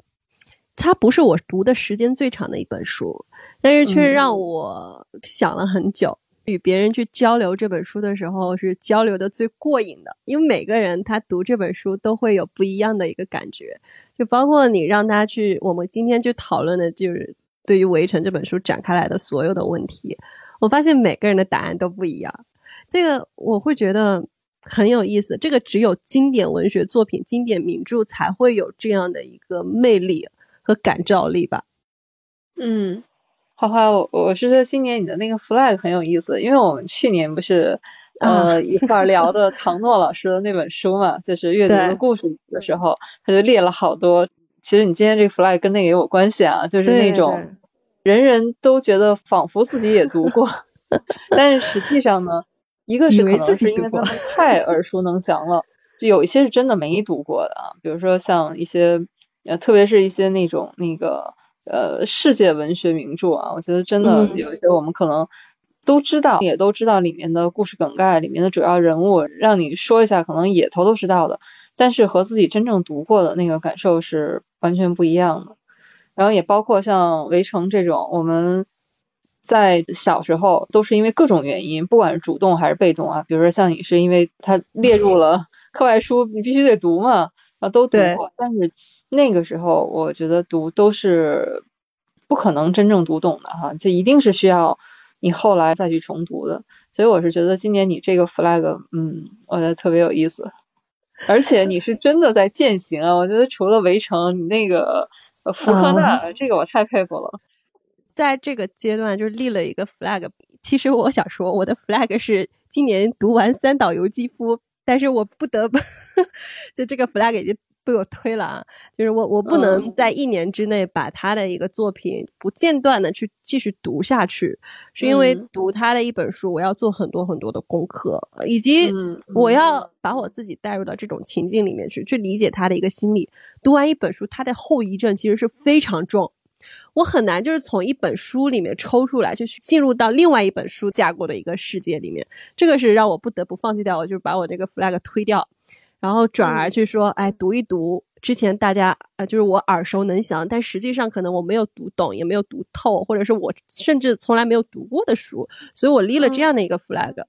我们可以再花一点时间去聊聊，就是我们这个期间就读了哪些书啊？不会像围城展开这么多。我说福克纳是这样的，就是福克纳他也是，因为我们读中文系的，他也是我们必读的一个作者。但是大家都知道，就是上学总是会有一点偷懒的嘛。英文的原著我肯定是没有看过的，我看的是译本啊。他有好多本长篇小说，但我看的都是李文俊老师的一个作品。李文俊先生现在应该九十多岁了吧？我当时看的应该是他的短篇小说集，是叫《献给艾米丽的玫瑰》，是一个整个的一个合集。老师是要求我们读所有他的一个文学作品啊。包括就大家耳熟能详的《喧哗与骚动》，那当时因为我比较懒，我没有办法读下去，所以我就挑了他的短篇小说去去写那种小说评论，这是这个当时偷懒的一个方法。今年呢，就是因为立了这个 flag，然后我就想要不我就看一下吧。当然，我的一开始的一个路径呢，也是跟大家一样，就是先去读《喧哗与骚动》，完全看不下去，就看着看着，我说嗯，怎么回事？这个怎么没有标点？这是谁在说？这个人是谁？他又是谁？那就是整个完全没有办法进入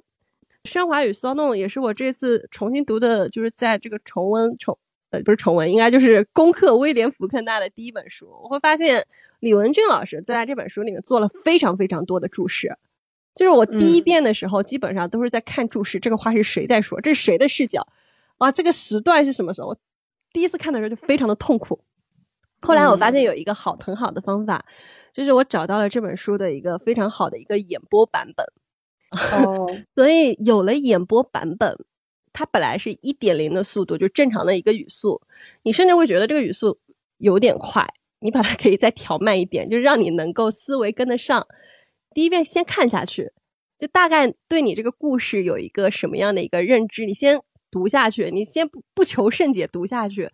那读完第一遍的时候，我先是对这个整个故事的一个结构有了一个感觉。他这个小说，大家会用一个术语啊，说它是一个多视角叙事，就有点像那种个交响乐的合奏曲啊，就是多声部合奏曲。那我们不用说的那么专业，我就说的一个非常具象，就像你在画一个画，一开始去画草稿，画着画着，呃，好像画的不那么清晰。那我们从头再来，就在这个基础上再重新涂抹，用用其他的颜色再去画。它其实是一个不断的回到原点去重新涂抹的一个过程。它其实讲的是一件事情，只不过是从不同人的一个视角，把这个故事去充斥，去把它弄完整。但是跟其他小说有一个很大的一个区别，或者是说我们阅读的时候有一个非常大的一个难点是在哪儿呢？当你一开始的时候，你觉得困惑的时候，你不知道这是谁的眼睛。你不知道这是谁的感觉，你也不知道这是什么样的一个时间，所以就是说，他读书的时候有一个很大的难点，就是他的时间、空间完全是动态的，这个是我们读书的时候一个很大的一个点儿。但是我后来发现了，其实大家都是看过悬疑小说的吧，都是看过悬疑电影的吧，有很多那种很经典的电影，就是要你把，就像给你很多很多的拼图，让你把这个图片那些线索抽丝剥茧。把它那个拼起来，你大概能够判断出哦，这个故事原来的面貌大概是什么样子的。在这个基础上再去重新找寻线索。看威廉福克纳的小说，就是第一次看《喧哗与骚动》的时候，我当时就觉得我有了这样的一个感觉。它整个视角，你不要把它当成一个小说，你把它当成一个电影脚本，就它完全是一个运动的镜头的一个脚本。这本书要可能要读到第三遍，你才会有。这种感觉有这样的一个体会，那这个也是我读威廉福克纳的一个很大的感觉。当然，他还有一个很大的一个难点，就前面已经有两大难点了。第三个难点就是他非常喜欢用长难句，长难句，对，这就我们小的时候英语课文里面不是有什么状语、补语、定语、动状补嘛，就有很多长句子构成。我读的那个翻译，因为是李文俊，李文俊他的一个翻译的一个特色，就是他会保持就是原著的一个风格，原著用的那种长句，他尽量保持住，他没有像有的作家，举《喧哗与骚动》有 N 多个版本，但是我后来唯一读下去的版本就是李文俊，就是他保持了那种长句的一个特色。你在读的时候，你会有那种不间断的感觉，它没有标点符号。虽然你读起来很痛苦，当你读懂了或者是读顺了的时候，啊，真的有那种攻克难关的一个快感。这个是真的是有，因为我现在看了三本长篇小说和一部短篇小说集嘛，我还是会推荐李文俊的版本。不管是亚沙龙、亚沙龙，还是我弥留之际、喧哗与骚动，我都推荐李文俊翻译的译本。以至于就是因为我读了他的译本以后，我在读他的另外一本长篇小说，本来就是说要开启叫《八月之光》，也是他那个叫约克纳帕塔法体系里面的一个啊，对对对，他就嗯一辈子就写这个小镇。对对对，但是那本嗯小说我就没能读下去，因为我们李文俊先生没有翻译这本书。嗯，那本书的译本内地通行的应该是译林版，台北其实也有一个版本，但是嗯我读的时候我就会读不下去。就是我发现译者在翻译作品的时候，虽然大家都会把这个意思翻译的差不多，但是在维持作品风格这上面还是有很大区别。就是大家读这样的书的时候，一定要挑一个好的译本。当然，李文俊的书也不一定就是大家会喜欢啊。就是我个人非常喜欢，就是我从我的阅读体验来看的话，我更推荐是李文俊的版本，就一定要找一个好的译本，以至于就是让我觉得读书的时候有点像在打怪。就这个感觉还嗯蛮特别的，因为我读书的时候，我又不考核我我读了多少本书，对吧？我也不考嗯。核，就是说，哎，我我拿这本书，说我读了一个什么世界级的顶级难度的书啊，我现在就是嗯位于什么什么读书人之类，我我没有这样的一个目标，所以我根本就不在乎我读一本书我要花多长时间，嗯。我就是想了解一下这些很负盛名的小说为什么很负盛名，我现在去读的时候会不会被打动，就是我会不会再一读再读。我现在发现，现在去我挑的这些书里面，大部分还是值得一读再读的。这就是我们今天嗯讨论，就是说为什么有的作品大家耳熟能详，呃，有的人以前读过，但是重新再读的时候，完全会有全新的体验。呃我觉得这个也是就这些作品为什么经典的原因吧。它能够经受得了时代的考验和不同读者、不同阅读标准的重重考验。我觉得这一点还蛮难得的。尤其是读福克纳的小说啊，就刚刚说像拼嗯图，你会感觉到很微妙的一点，文学里面有一个非常微妙的一点儿，就是你读书的时候能感受到这种文气，就这种气，嗯就这一点其实很难得。你读他的书的时候，尤其是读李文俊的一本，感受到这种文气，这种书的结构，它的一个文字的流动，包括这种悬念，你整个读下去的时候，它是非常给你压迫感的。它是一方面压迫着你，你就觉得啊这个好有难度，但是它另外一方面又促使着你想继续看下去。这个到底是个什么样的故事？它让你有这种挑战的欲望。这样的书很特别啊，大家有余力的情况下，我觉得可以读一读。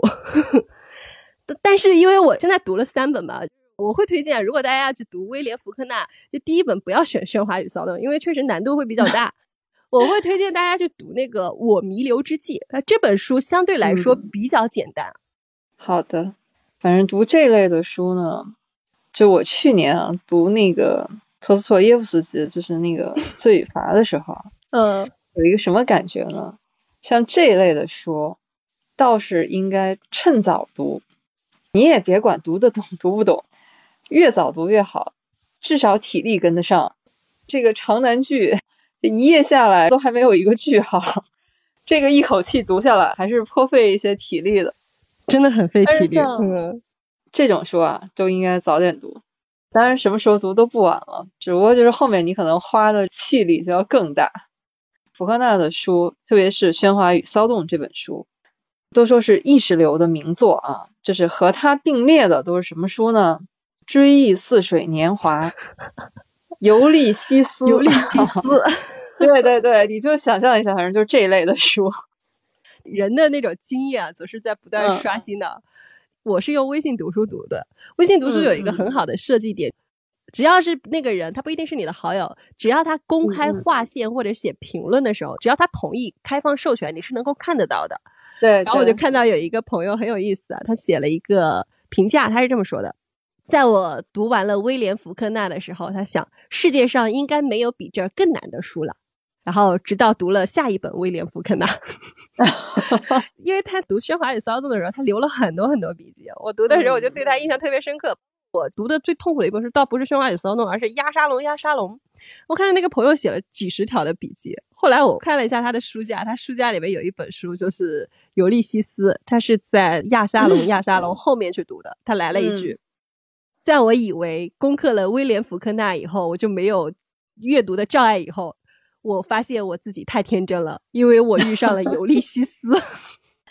对，刚才花花说到李文俊老师，他自己的译作里面，他最满意的就是《喧哗与骚动》啊，这些就福克纳的小说。嗯、他自己都说这个亚沙龙，亚沙龙太难翻译了，以后再也不翻了。对。啊，但是亚沙龙亚沙龙只有只有李文俊一本，就中文版只有李文俊太难了吧，太难了。对对对，所以可见就这本书确实是有难度。哈哈看下了。福克纳呢，其实这种意识流的小说，其实对中国很多作家也是产生了很大的影响的哈。莫言，那个对莫言老师，他太搞笑了。他说我读了福克纳以后，就如梦初醒，原来小说可以 这么胡说八道。对。说农村那些鸡毛蒜皮的小事儿，可以堂而皇之写成小说，呃，特别是刚才花花也说了，福克纳所有的小说几乎啊，就是一个约克纳帕塔法线宇宙啊，就是他这么拗口，你看这个地名啊就已经足够拗口了。莫言就说，一个作家他不单可以虚构人物、虚构故事，而且还可以虚构地理。所以他后来有了高密箱啊，对，所以你看对莫言的这个影响有多么的大。哎，福克纳得了诺贝尔文学奖啊，莫言学他，最后也得了诺奖。哦，原来是这样，诺贝尔文学奖 有这样渊源的传承，我觉得蛮特别的。嗯，哎，那我挺好奇的，就猫猫，你封控期间读了哪些书啊？我封控期间读的书基本上也都做成播客了嘛，节目了。我先看一看啊，封控期间都做了哪些节目，肯定是跟这些书大家都知道。啊，对，比如说像米兰昆德拉，嗯嗯，哎，对，刚才说到这个长难句的翻译啊，米兰昆德拉就是他后来为什么自己把自己的小说从捷克语都法语，然后做了一个钦定版嘛，就是都重新那个修订了一遍，他就是发现他的书。译者去翻译的时候，翻的五花八门。虽然译者都是出于对他的崇拜啊，因为他的书里面有很多那种哲理性的思考嘛。他也是那种整篇整篇的长难句，被有的译者就翻译的支离破碎的，都给翻译成了短句，他就很生气，因为就破坏了他自己的你刚才说那种文气哈，就是他的那种气质，所以他后来就自己又都重新修订了一遍。有几期节目，因为现在还没有放出来，但是是已经读完、已经录完的，比如说像卡佛、王朔，这些都是已经都录完了，现在正在后期。我的体会是这样的，在这种特殊的时期，新书当然也要读，但是就是因为有很多客观上、主观上的原因，所以呢，得交替着读。嗯，读新书这块呢，这段时间因为确实。就是我说的那个碎片化的比较厉害，所以这段时间我是读了很多短篇小说集。嗯嗯，啊，当然也是有朋友推荐啊。你还记得我们去年不是读《海风中失落的血色馈赠》吗？嗯，最近呢是读了一部短篇小说集，叫《海仙女的馈赠》。哎，但是不是麦克劳德的小说，他是美国的一位作者，但是现在他已经去世了，叫丹尼斯·约翰逊。这是他晚年的一部短篇小说集，嗯，然后我也很喜欢。发现这个从海里来的馈赠哈，还都不错。嗯，我今年就是读的新书会比较少一点，我去年倒是读了很多新书。今年情况比较特殊啊，就是一方面就呃买书在这个时候不太现实，另外一个就是我今年刚过年的时候，应该是新年的时候，倒是买了一两本新书。当时打榜打得很厉害，但是读下来的给我的感觉是宣传大于内容。我今年的一个目标，因为我的 flag 是叫读读耳熟能详，但是可能没有读懂或者是没有读过的书，所以我今年就暂且会把新书的计划会搁置一下啊，有对我而言，就有些书我可能不那么着急看，就是先等一等，嗯等你们的节目出来以后，帮我先去 探探路，我再考虑一下，要不要把我的带读列表里面把它调一调顺序。因为读书 UP 主和读书播客，他做的事情不是说我在给别人安利书，或者是安利新书，就是他不承担着这种卖书的功利性的目标，所以相对对而言，就是说大家输出的或者是说表达出的更多的是他的一个个体的阅读体验，重在这种体验上的交流。我觉得这个东西很珍贵。播客和节目这种事情，它总体来说还是比较真诚的嘛。就是你大概能够知道啊，这大概是什么样的一个书，然后主播是一个什么样的类型，他的一个审美品味或者说他的一个口味儿跟我是不是一致，那我可以判断这本书是不是我的菜。就是有了你们去帮我们去做探路的时候，其实是可以节省掉我们很多很多时间。那嗯就是先行排雷，或者就是说好的书，那我可能会提前读；那个不怎么样的书，那放放。谢谢花花啊，感谢鼓励啊！看来这个读书播客还要继续做下去。其实也是在去年这个时候，在做播客这件事情上啊，刚确实花花是给了我很多的指导和鼓励的，感谢感谢。这个就别提了。我今年也是重读了一些书嘛，特别是最近这段时间，你比如说像昆德拉、卡佛、王朔，这些都不能说是真正意义上的新书哈，因为在以前肯定都读过。嗯最近呢，各种机缘巧合吧，想重读一下，正好也做成节目，就发现这种，特别是在你读书的时候，你读过的书，而且觉得还不错的书，现在是非常有必要重读的。刚才我们说了一大类是以前可能一直想读没读的，或者是当时没有读进去的书，但是我现在一个体会是，越是你在更小的时候、更年轻的时候读的觉得好的书，对自己有影响的书，你现在真的有必要再重建一下，再回来看一下。这个我真的很有感触啊！就是这一次风控书单，其实我一开始也提了，比如说我读了《傲慢与偏见》，读了《小妇人》，这其实都是我们很早之前读过的书。但你现在去读的时候，一方面你的体验会更多，第二个你的认知跟以前会不一样。还有经典为什么是经典啊？其实就举个例子啊，像《傲慢与偏见》这样一个作品，它这个小说不知道都已经翻拍成了多少个英剧、电影，都翻拍成那样了。自己也知道这个剧情是怎么发展的，但是你读书的时候，它就是有那种魅力，它能够让你不自觉的想一页一页的翻下去。就尽管你对这个情节真的是可以说是如数家珍，但是只要你翻起一页，你会情不自禁、不由自主的往下继续读下去，甚至不想停下来。它就是有这样的一个魅力。对，米兰昆德拉因为已经做成节目，已经放出来了嘛，嗯，重新读他的那个不能承受的生命之轻，就发现，一个是距离上一次读时间已经很长了，有些东西其实已经是记忆模糊了啊。但是就发现呢，这次再重读的时候，他那种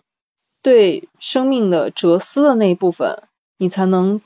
读出一些味道出来。你都不敢说读懂哈、读出一些不同的感受出来了。因为在大学的时候读，我这个书我应该这次是第三次读了吧，中间还读过一次，但那个时候都是很早以前了。你处于那个人生阶段，更关注的其实是里面情感的那一部分。嗯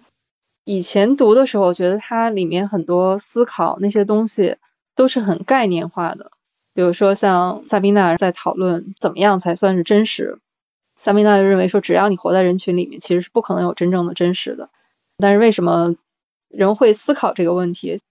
以前你看这些的时候，会觉得它是一些很大的概念，但是其实现在你都可以在生活当中找到非常具体的场景。嗯，之前人生阅历还没有到那个阶段的时候，你会发现这些话很不明觉厉哈，就是会把它抄下来。但以我当时认知，我其实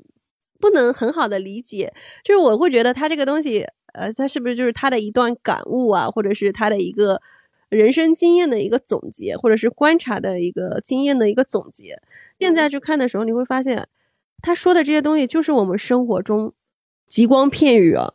就是能够在生活中找到映照，嗯，对，包括它里面写的有四类人，其实都可以看到。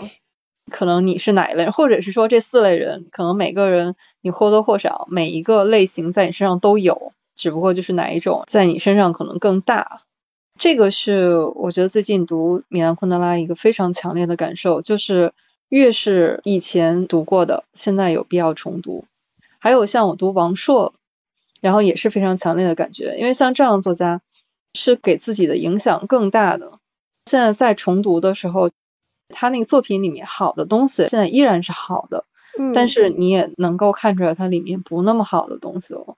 刚才我们说《围城》也是类似的。嗯，就它中间总是有它的一个局限性啊，就我们会带着对更反思的目光去看。哎，这个我倒是有点感觉，我不是今年重新读了《小妇人》嘛，嗯其实我小的时候就是把它当做一个家庭小说去读的，但是这次看的时候，你会发现它里面你能够很明显的感觉到作者为了出版这件事情做出的妥协，嗯以及他一些这种小说它不可避免的一些呃成长套路，就是角色的一个套路。比如说，他很想把它写成一一个独立女性，一辈子不结婚，就做那个阁楼上的老小姐，就一辈子写书的老小姐。其实这个可能是一开始作者的一个初衷，包括他拒绝，就那个桥嘛，二女儿乔拒绝了那个可爱帅气，他自己也很喜欢的一个男孩子叫老李。这个结局就是他后面就是以写小说为生啊，就像他姑妈一样。但是你会发现他中间有很多妥协。首先呢，他的转折点写小说是一个转折点，但是更大的一个转折点就是他继承了他也是一辈子没有嫁人的姑妈的遗产，这是一个很大的一个点。就包括你看那种《简爱》啊，里面都有主角去继承了一笔遗产或者是一一幢宅子的一个设定，这个是一个套路。那另外一个，我发现它的一个很大的一个局限，就是为了出版去做妥协，它总是有趋向于世俗意义上的一个大团圆。呃，他还是遇到了一个教授啊，就跟这个教授组成了家庭。就虽然他还是在践行自己的梦想，但是他已经回归了家庭，呃可以理解啊。就是出版物就在当时的那个情境下要出版，呃，大家还是喜欢那种世俗意义上的团圆的结局。只有这时候去读的时候，能够很明显、很明显的感觉到这种局限。但是读这本书的时候，我会发现另外一个点，我会发现我喜欢的作品，或者是说好的作品，它是相互召唤，或者是说相互感召的。去年其实不止一次提到了一套书，就是《那不勒斯四部曲》，就是嗯，我的天才女友，嗯，对对对，就那个系列，我一直在提那套书。所以说，我看那本书的时候，里面有两个女主角，一个叫艾莲娜，另外一个就是莉拉。她们对她影响最深的一本小说，甚至就是说，她们女性觉醒或者是女性写作的一个启蒙读物，就是《小妇人》。嗯我今年再次重新读这本书的时候，我真的能够理解了为什么很多作家都一直在说这本书很有力量。然后我也理解了这本书对那套书里面女主角的一个感召力，就是只有你自己在读的时候才会有这样的一个体验啊。就是尤其中间很精彩，就是提到了金钱的一个事情啊，就那段金钱的论述，我读起来真的是，就是我现在就是不看读本，我可能还是能够想起那种一两句话，就说我们小时候都会幻想我们能够发表像呃《小妇人》这样的一一本书哈。我们会通过这本书能够获得荣誉啊，获得财富，还有嗯那个保险箱里面装满了金币。然后我们会有一座城堡，就因为通过发表这本书，会有一座城堡，里面会有穿着制服的仆人供我们使唤。但是呢，随着时间的发展，这个金钱这个事情，就你的年纪越来越大，你处在的那种现实越来越具象，那你曾经关于金钱、关于成名的那种想法也会。慢慢的褪色，就是尤其是当你慢慢的囿于现实，被困于现实，你会发现金钱可能不再像以前那种闪闪发光、虚无缥缈或者是非常那种意象，它会变得像水泥、像钢筋，加固你现在的生命，防止自己的生命和亲人和亲爱的人一起溃散，就这种感觉会越来越强。而财富、金钱它原本的那种特征，已经慢慢具象化了。具象成了你每天的一个生活，成为了我们现在口中的生意，成为了口中的那种洽谈合作。嗯，我就是读这本书的时候，就中间通过很多细节或者整本书读完，我能够真切的体会到了这本书对那不勒斯四部曲的意义。我只有读完这本书的时候，才能感觉到哇这个意义，然后以至于我看完《小妇人》以后，我想再花一个月再重读一遍那不勒斯四部曲。这也是很有意思的一个事情，就是好的作品真的是会互相召唤的，一本书把你互换到另外一本书里面去。对，会的。对，还可以看剧。那不是啊，对对对，今年那个第三季已经出来了。嗯，离开的、留下的那一套书里面，这应该是它有四本嘛。前面两季，一个是我的天才女友，一个是新名字的故事，这一季是离开的、留下的。嗯，哎，我觉得每次跟花花聊书，都能感觉到你对书真是热爱。嗯，就那种爱是自然流淌的，然后又是激情澎湃的。嗯，真的我们不要不要神话读书这件事情。其实，哎，我我没有觉得把读书作为消遣不好，我只是觉得它是一个很好的让你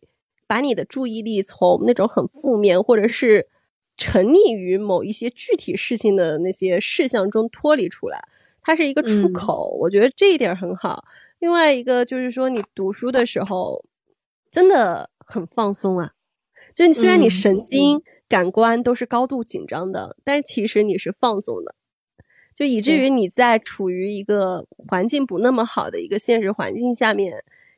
你会有不一样的体验，就会从中走出来，找到一个你安全的一个领域。这一点我觉得是不是说阅读的意义吧？但是真的是。很好的一个体验，我就一直说阅读就像以前玩游戏的时候，一一扇任意门，那只要一打开，然后你就可以穿过它，到了一个你想去的地方，你要把自己放在那个地方，去尽情的体验你在这本书里面的，然后那个世界和那个世界里面的人去交朋友，嗯，那个是一个很有意思的事儿，嗯。哎，另外一个就是我发现现在读书有一个更不一样的体验，就是我今年我读完一本书，我会下意识的去搜这个作者的一个访谈。呃，其实当然我会觉得，就是这本书写作出来，它跟它原来的作者的关系可能没有那么大了，因为读者会根据他的一个个体体验、他的一个经验去阅读，会有他的一个理解哈。当然，我有的时候也会去想，那个作者最初是怎么去创作这本书的。我读了一套书，就是《巴黎评论》嘛，它有很多那种作家访谈。呃，我现在就是下意识的读完一本书，啊，我自己读完了，或者是重读了一遍，我会下意识去搜一下这个作家的采访，甚至是去看一看其他作家有没有提到过这样的一个作品，提到这个作家，别人是怎么理解的。你去读的时候会发现有不一样的体验。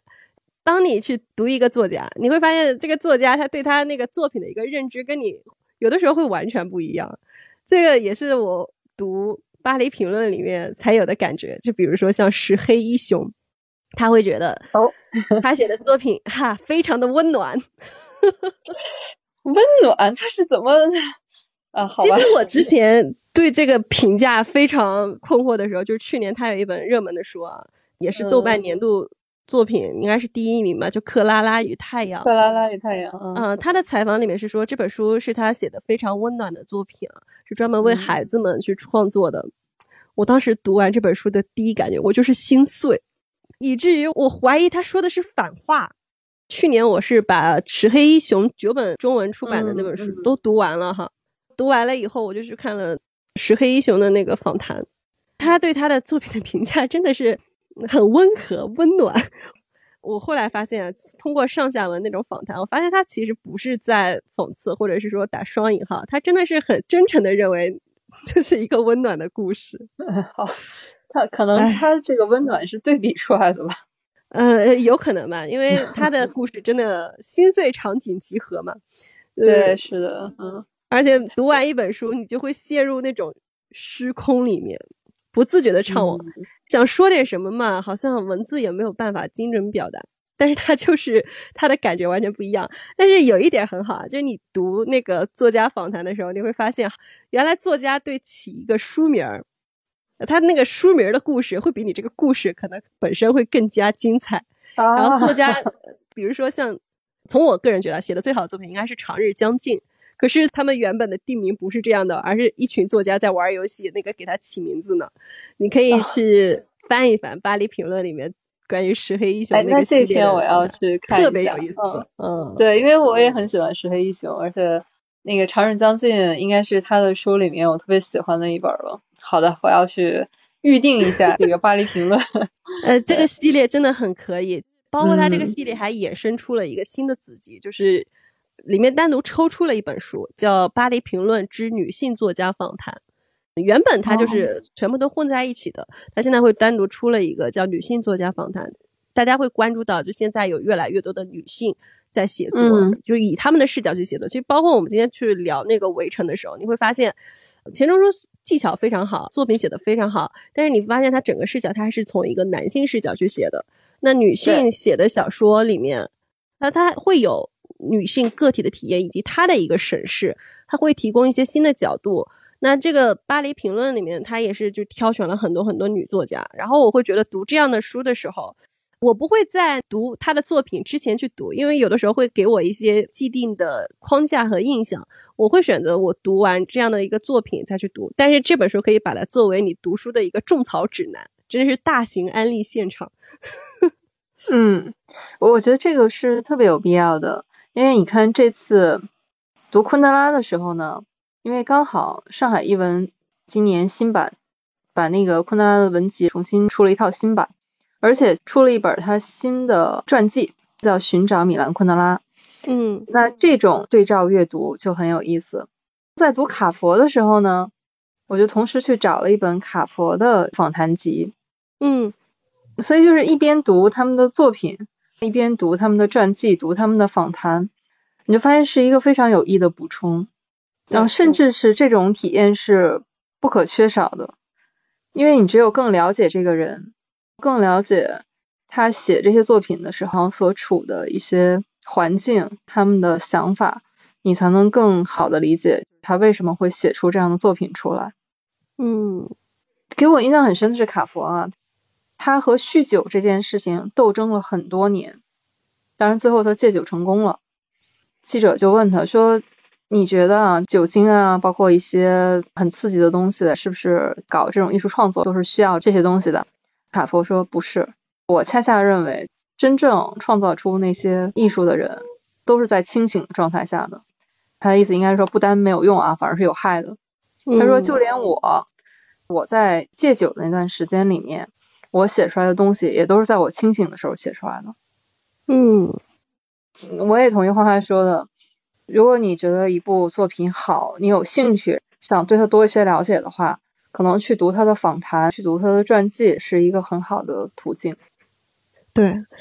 哎，这一点儿这个也嗯是今年刚刚解锁的。但以前我读书的时候，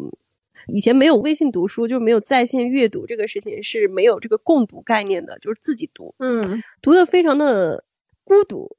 因为你 读书的目的是为了要写论文，所以嗯你你唯一能交流的就是跟知网或者是文库里面的那些文献做这嗯种交流，或者是说从网上找到他那种只言片语的一些访谈，或者甚至是后人经过加工的、已经经过编纂的那种序论啊，或者是综述里面去看。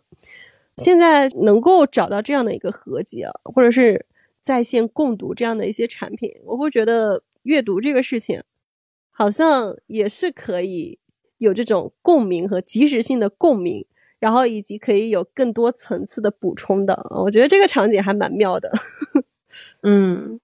哎，哈哈，刚才咱们聊了很多，在这个特殊的时期里面哈，我们嗯读过的书都展开聊一聊。呃我现在也特别想采访一下，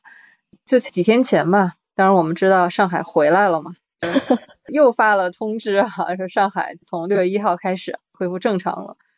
这一刻看到这个通知的时候，你是一个什么样的心情呢？你去做了些什么？有什么不一样的吗？呃，你要是我说实话还是说官方的呢？啊，你你看吧，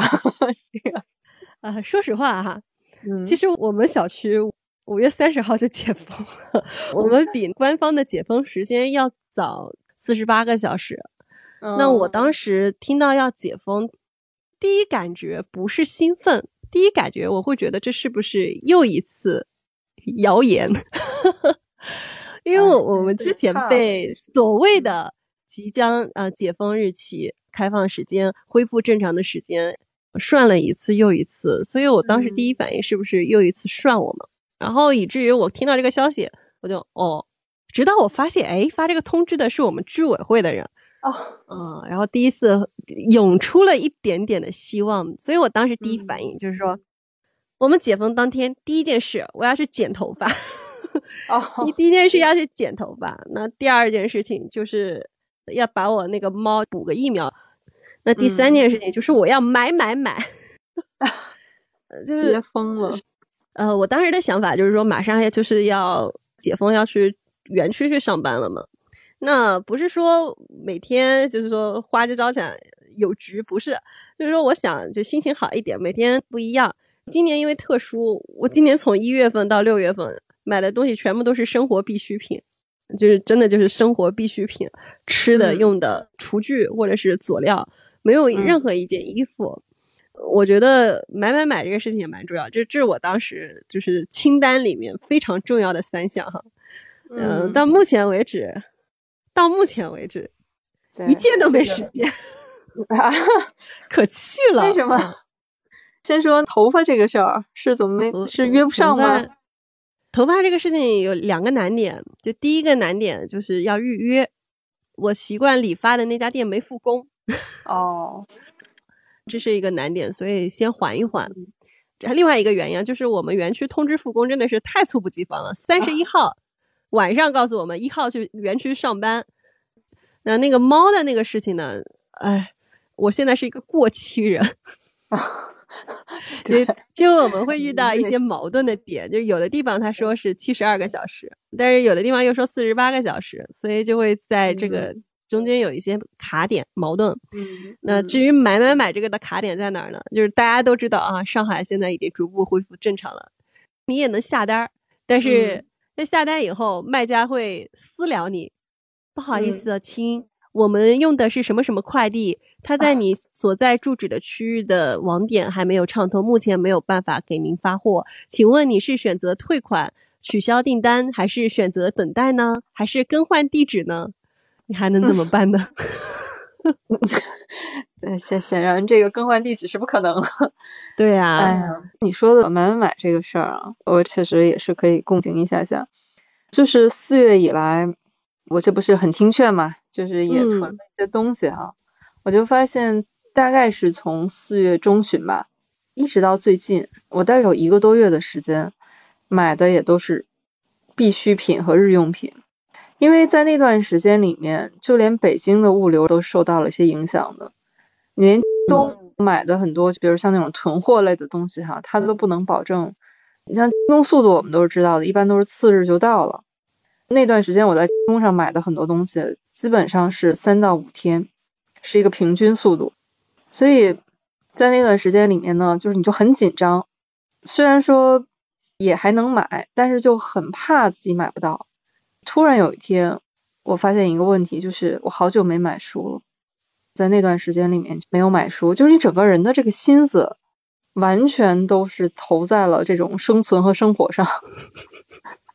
真的，那个时候突然发现读书变成了一件非必要的事情。当我意识到这点的时候，一下子特别沮丧，嗯特别慌了一下。我说为什么生活会变成了这个样子啊？但好在慢慢的这些也都在恢复。然后我是在呃就就这段时间吧，反正也赶上六幺八了，还买了一些书，也也很开心，就是知道了一些新书，有一些以前没有听过的作者啊，然后就想还挺高兴的。我发现买东西这件事情真的很重要，就是他可能能够自由的买想要的东西，这件事情非常的重要，而且必要。是的，非常必要。我会觉得，虽然说上海这边现在慢慢恢复过来，但其实我的心里啊还没有从整个封闭的状态中完全恢复过来。包括我，其实现在随时随地都做好了，我们又重新回到那个风控的一个状态的一个准备。整个人是处于这种心理状态下的。就虽然你知道这个事情好像告一段落，但是你不知道它什么时候会再来。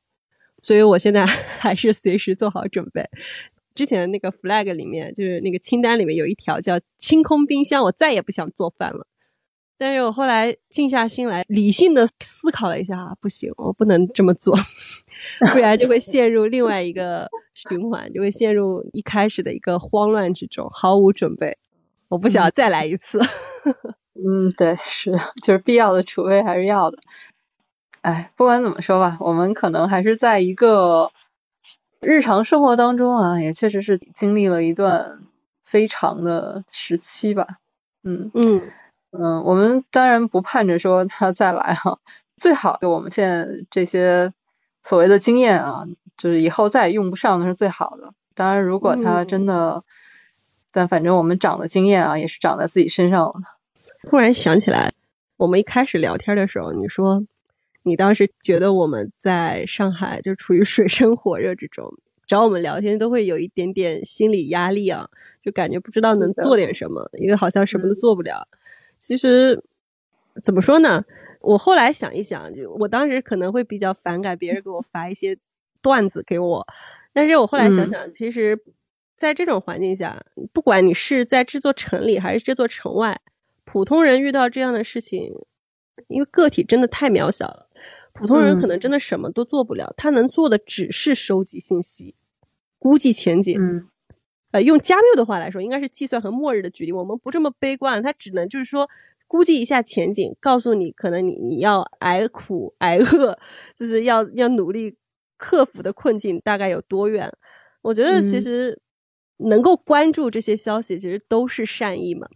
这次通过这件事情，我觉得有一点非常的值得说到的，就是大家一定要好好的发声，就珍惜自己发言的渠道，一定要把自己的体验或者你的想法表述出来。你不一定要那么激烈，但是你一定要表达，一定要把你的那个经验表达出来。还有一个点儿，就是说你真的要找到一个出口，哪怕是跟别人多多聊聊天，疏导一下，或者是你找到一个寄托。就看看书、看看剧、刷刷电影，就是能让你精力不要集中在那些负面情绪上，就把你的那种情感注意力全都消耗在那种负面或者让你气愤、让你无奈、让你恐慌的那种事情上。我觉得这一点会好很多，因为你不知道这个时间什么时候结束，这一点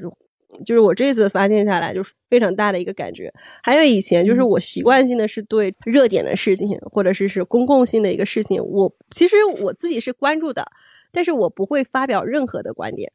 我会很珍惜我自己的一个表达。但是我现在不会从那种全局视角去做任何的点评，因为我关注的更多的其实是个体的。如果你个体的经验关注不到，只有全局的视角，那我觉得也是不完整的。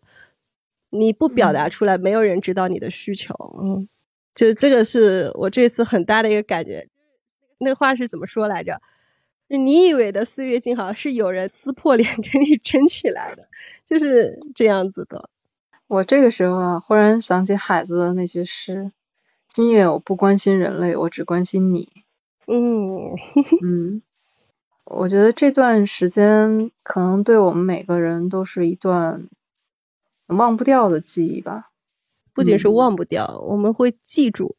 肯定会有人因为觉得这段日子太痛苦了，刻意会让自己忘掉这段经历。但是我还是希望大家能够记住这段经历，呃，因为真的很痛苦，然后它也很特别。但是因为它很痛苦、很特别、也很漫长，你是真真切切的跟他共处了这么长时间的人。在你身上，你对这段时间的记忆是具体到每一个具体的瞬间的。我觉得这一点是真的是值得记住的。不记住的话，以后再想起来可能没那么真切了。是的，这种对具体的关心呢，我家那个小区门外面有一家包子铺，就很小，嗯、是一对老两口，那他们也都还在坚持做小本生意嘛。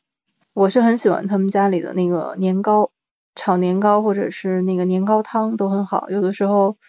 加班晚了就会去打一份。这次北京也是从五月以来就是不能堂食了嘛，中间有一段时间我们小区封闭也出不去。我们小区门开的第一天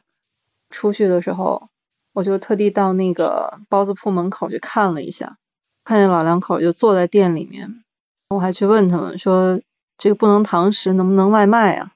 他们就笑一笑说现在不行。我说那什么时候可以呢？他们说哎不知道呢，应该他们每天可能就是打开门通通风啊这样。嗯，这段时间居家呢，我们就是基本上都是除了做核酸、取个快递什么的，我们也就不出门了。但是每次只要出门的时候，我都会去那个包子铺门口看一眼。这可能就是一份特别具体的牵挂。我就是很朴素的心愿，就是希望这段时间过去以后呢，这个小包子铺还能再和以前一样，每天开门，还能去点一份年糕。明白。嗯，我有一个很具体的愿望，就是因为很多朋友可能平时不是很密切的联系，但是因为我们在上海，就大家会来联系我们，就问我缺不缺什么东西，够不够，就很关心我。那我们最后的结尾对话的结尾都是疫情结束之后，我们一起吃个饭吧。我现在是嗯希望生活真的恢复正常，我们真的嗯就践行我们在疫情期间的承诺。疫情结束后，我们一起去吃饭吧，我们一起去看话剧吧，我们一起去舒展吧。我希望这个嗯快快实现。嗯，会的会的，上海再回来嘛，正常的生活也在回来的路上吧。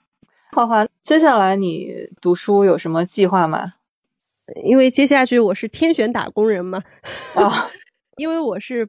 不用公共交通工具去上班的，所以我就是在我们公司百分之三十的复工名单里面。但是因为我们现在这个公司的上班时间是早上九点半到下午六点嘛，嗯所以如果不加班的话，那我接下去其实还是有时间去读书的。因为我今年上半年就现在基本上上半年快结束了哈，还差一个月。我上半年基本上是读的那种经典作品。那我其实嗯像去年我读书的节奏也是新书加旧书，就是这一嗯本一本的这样轮着来。那我接下去的话，因为搬砖会比较紧张，然后我会选择选一本新书，然后一本经典作品，然后再加就是工具书，因为我搬砖还是需要一些 了解跟行业相关的一些事情，就是这三种类型的书会是我接下去读书的一个计划。当然，我还是那句话，就是我不刻意追求速度，也不追求数量，我只嗯追求我想看什么书就好，我关注的作家或者我喜欢的这个类型的作品。呃，包括之前聊到过的，就是说好的作品它是会相互感召的。就我读到这本书，哎，忽然发现，哎，这本书里面提到了哪一本好书，或者是说跟这个作者类型比较类似的那种作品，有没有读过？总会把我召唤到下面一部作品里面去的。我还是会每天会抽出一点时间读，因为我现在读书的场景，基本上是一是睡觉前，另外一个就是早上起来，不一定要读很长，可能就嗯读个几十分钟，每天会坚持下去就可以了。好的，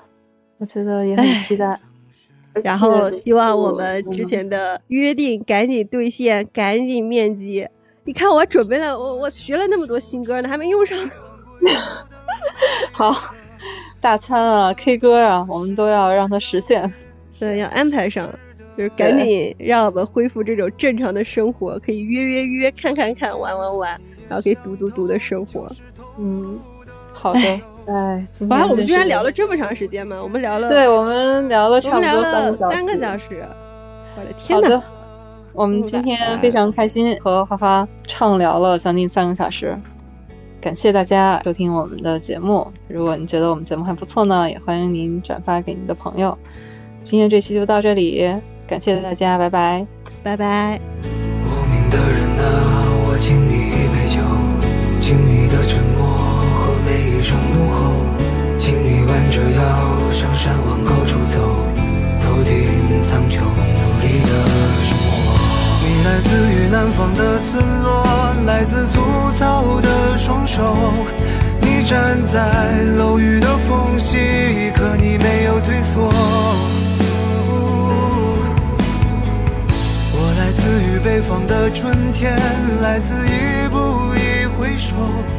背后有告别的路口，温暖每个。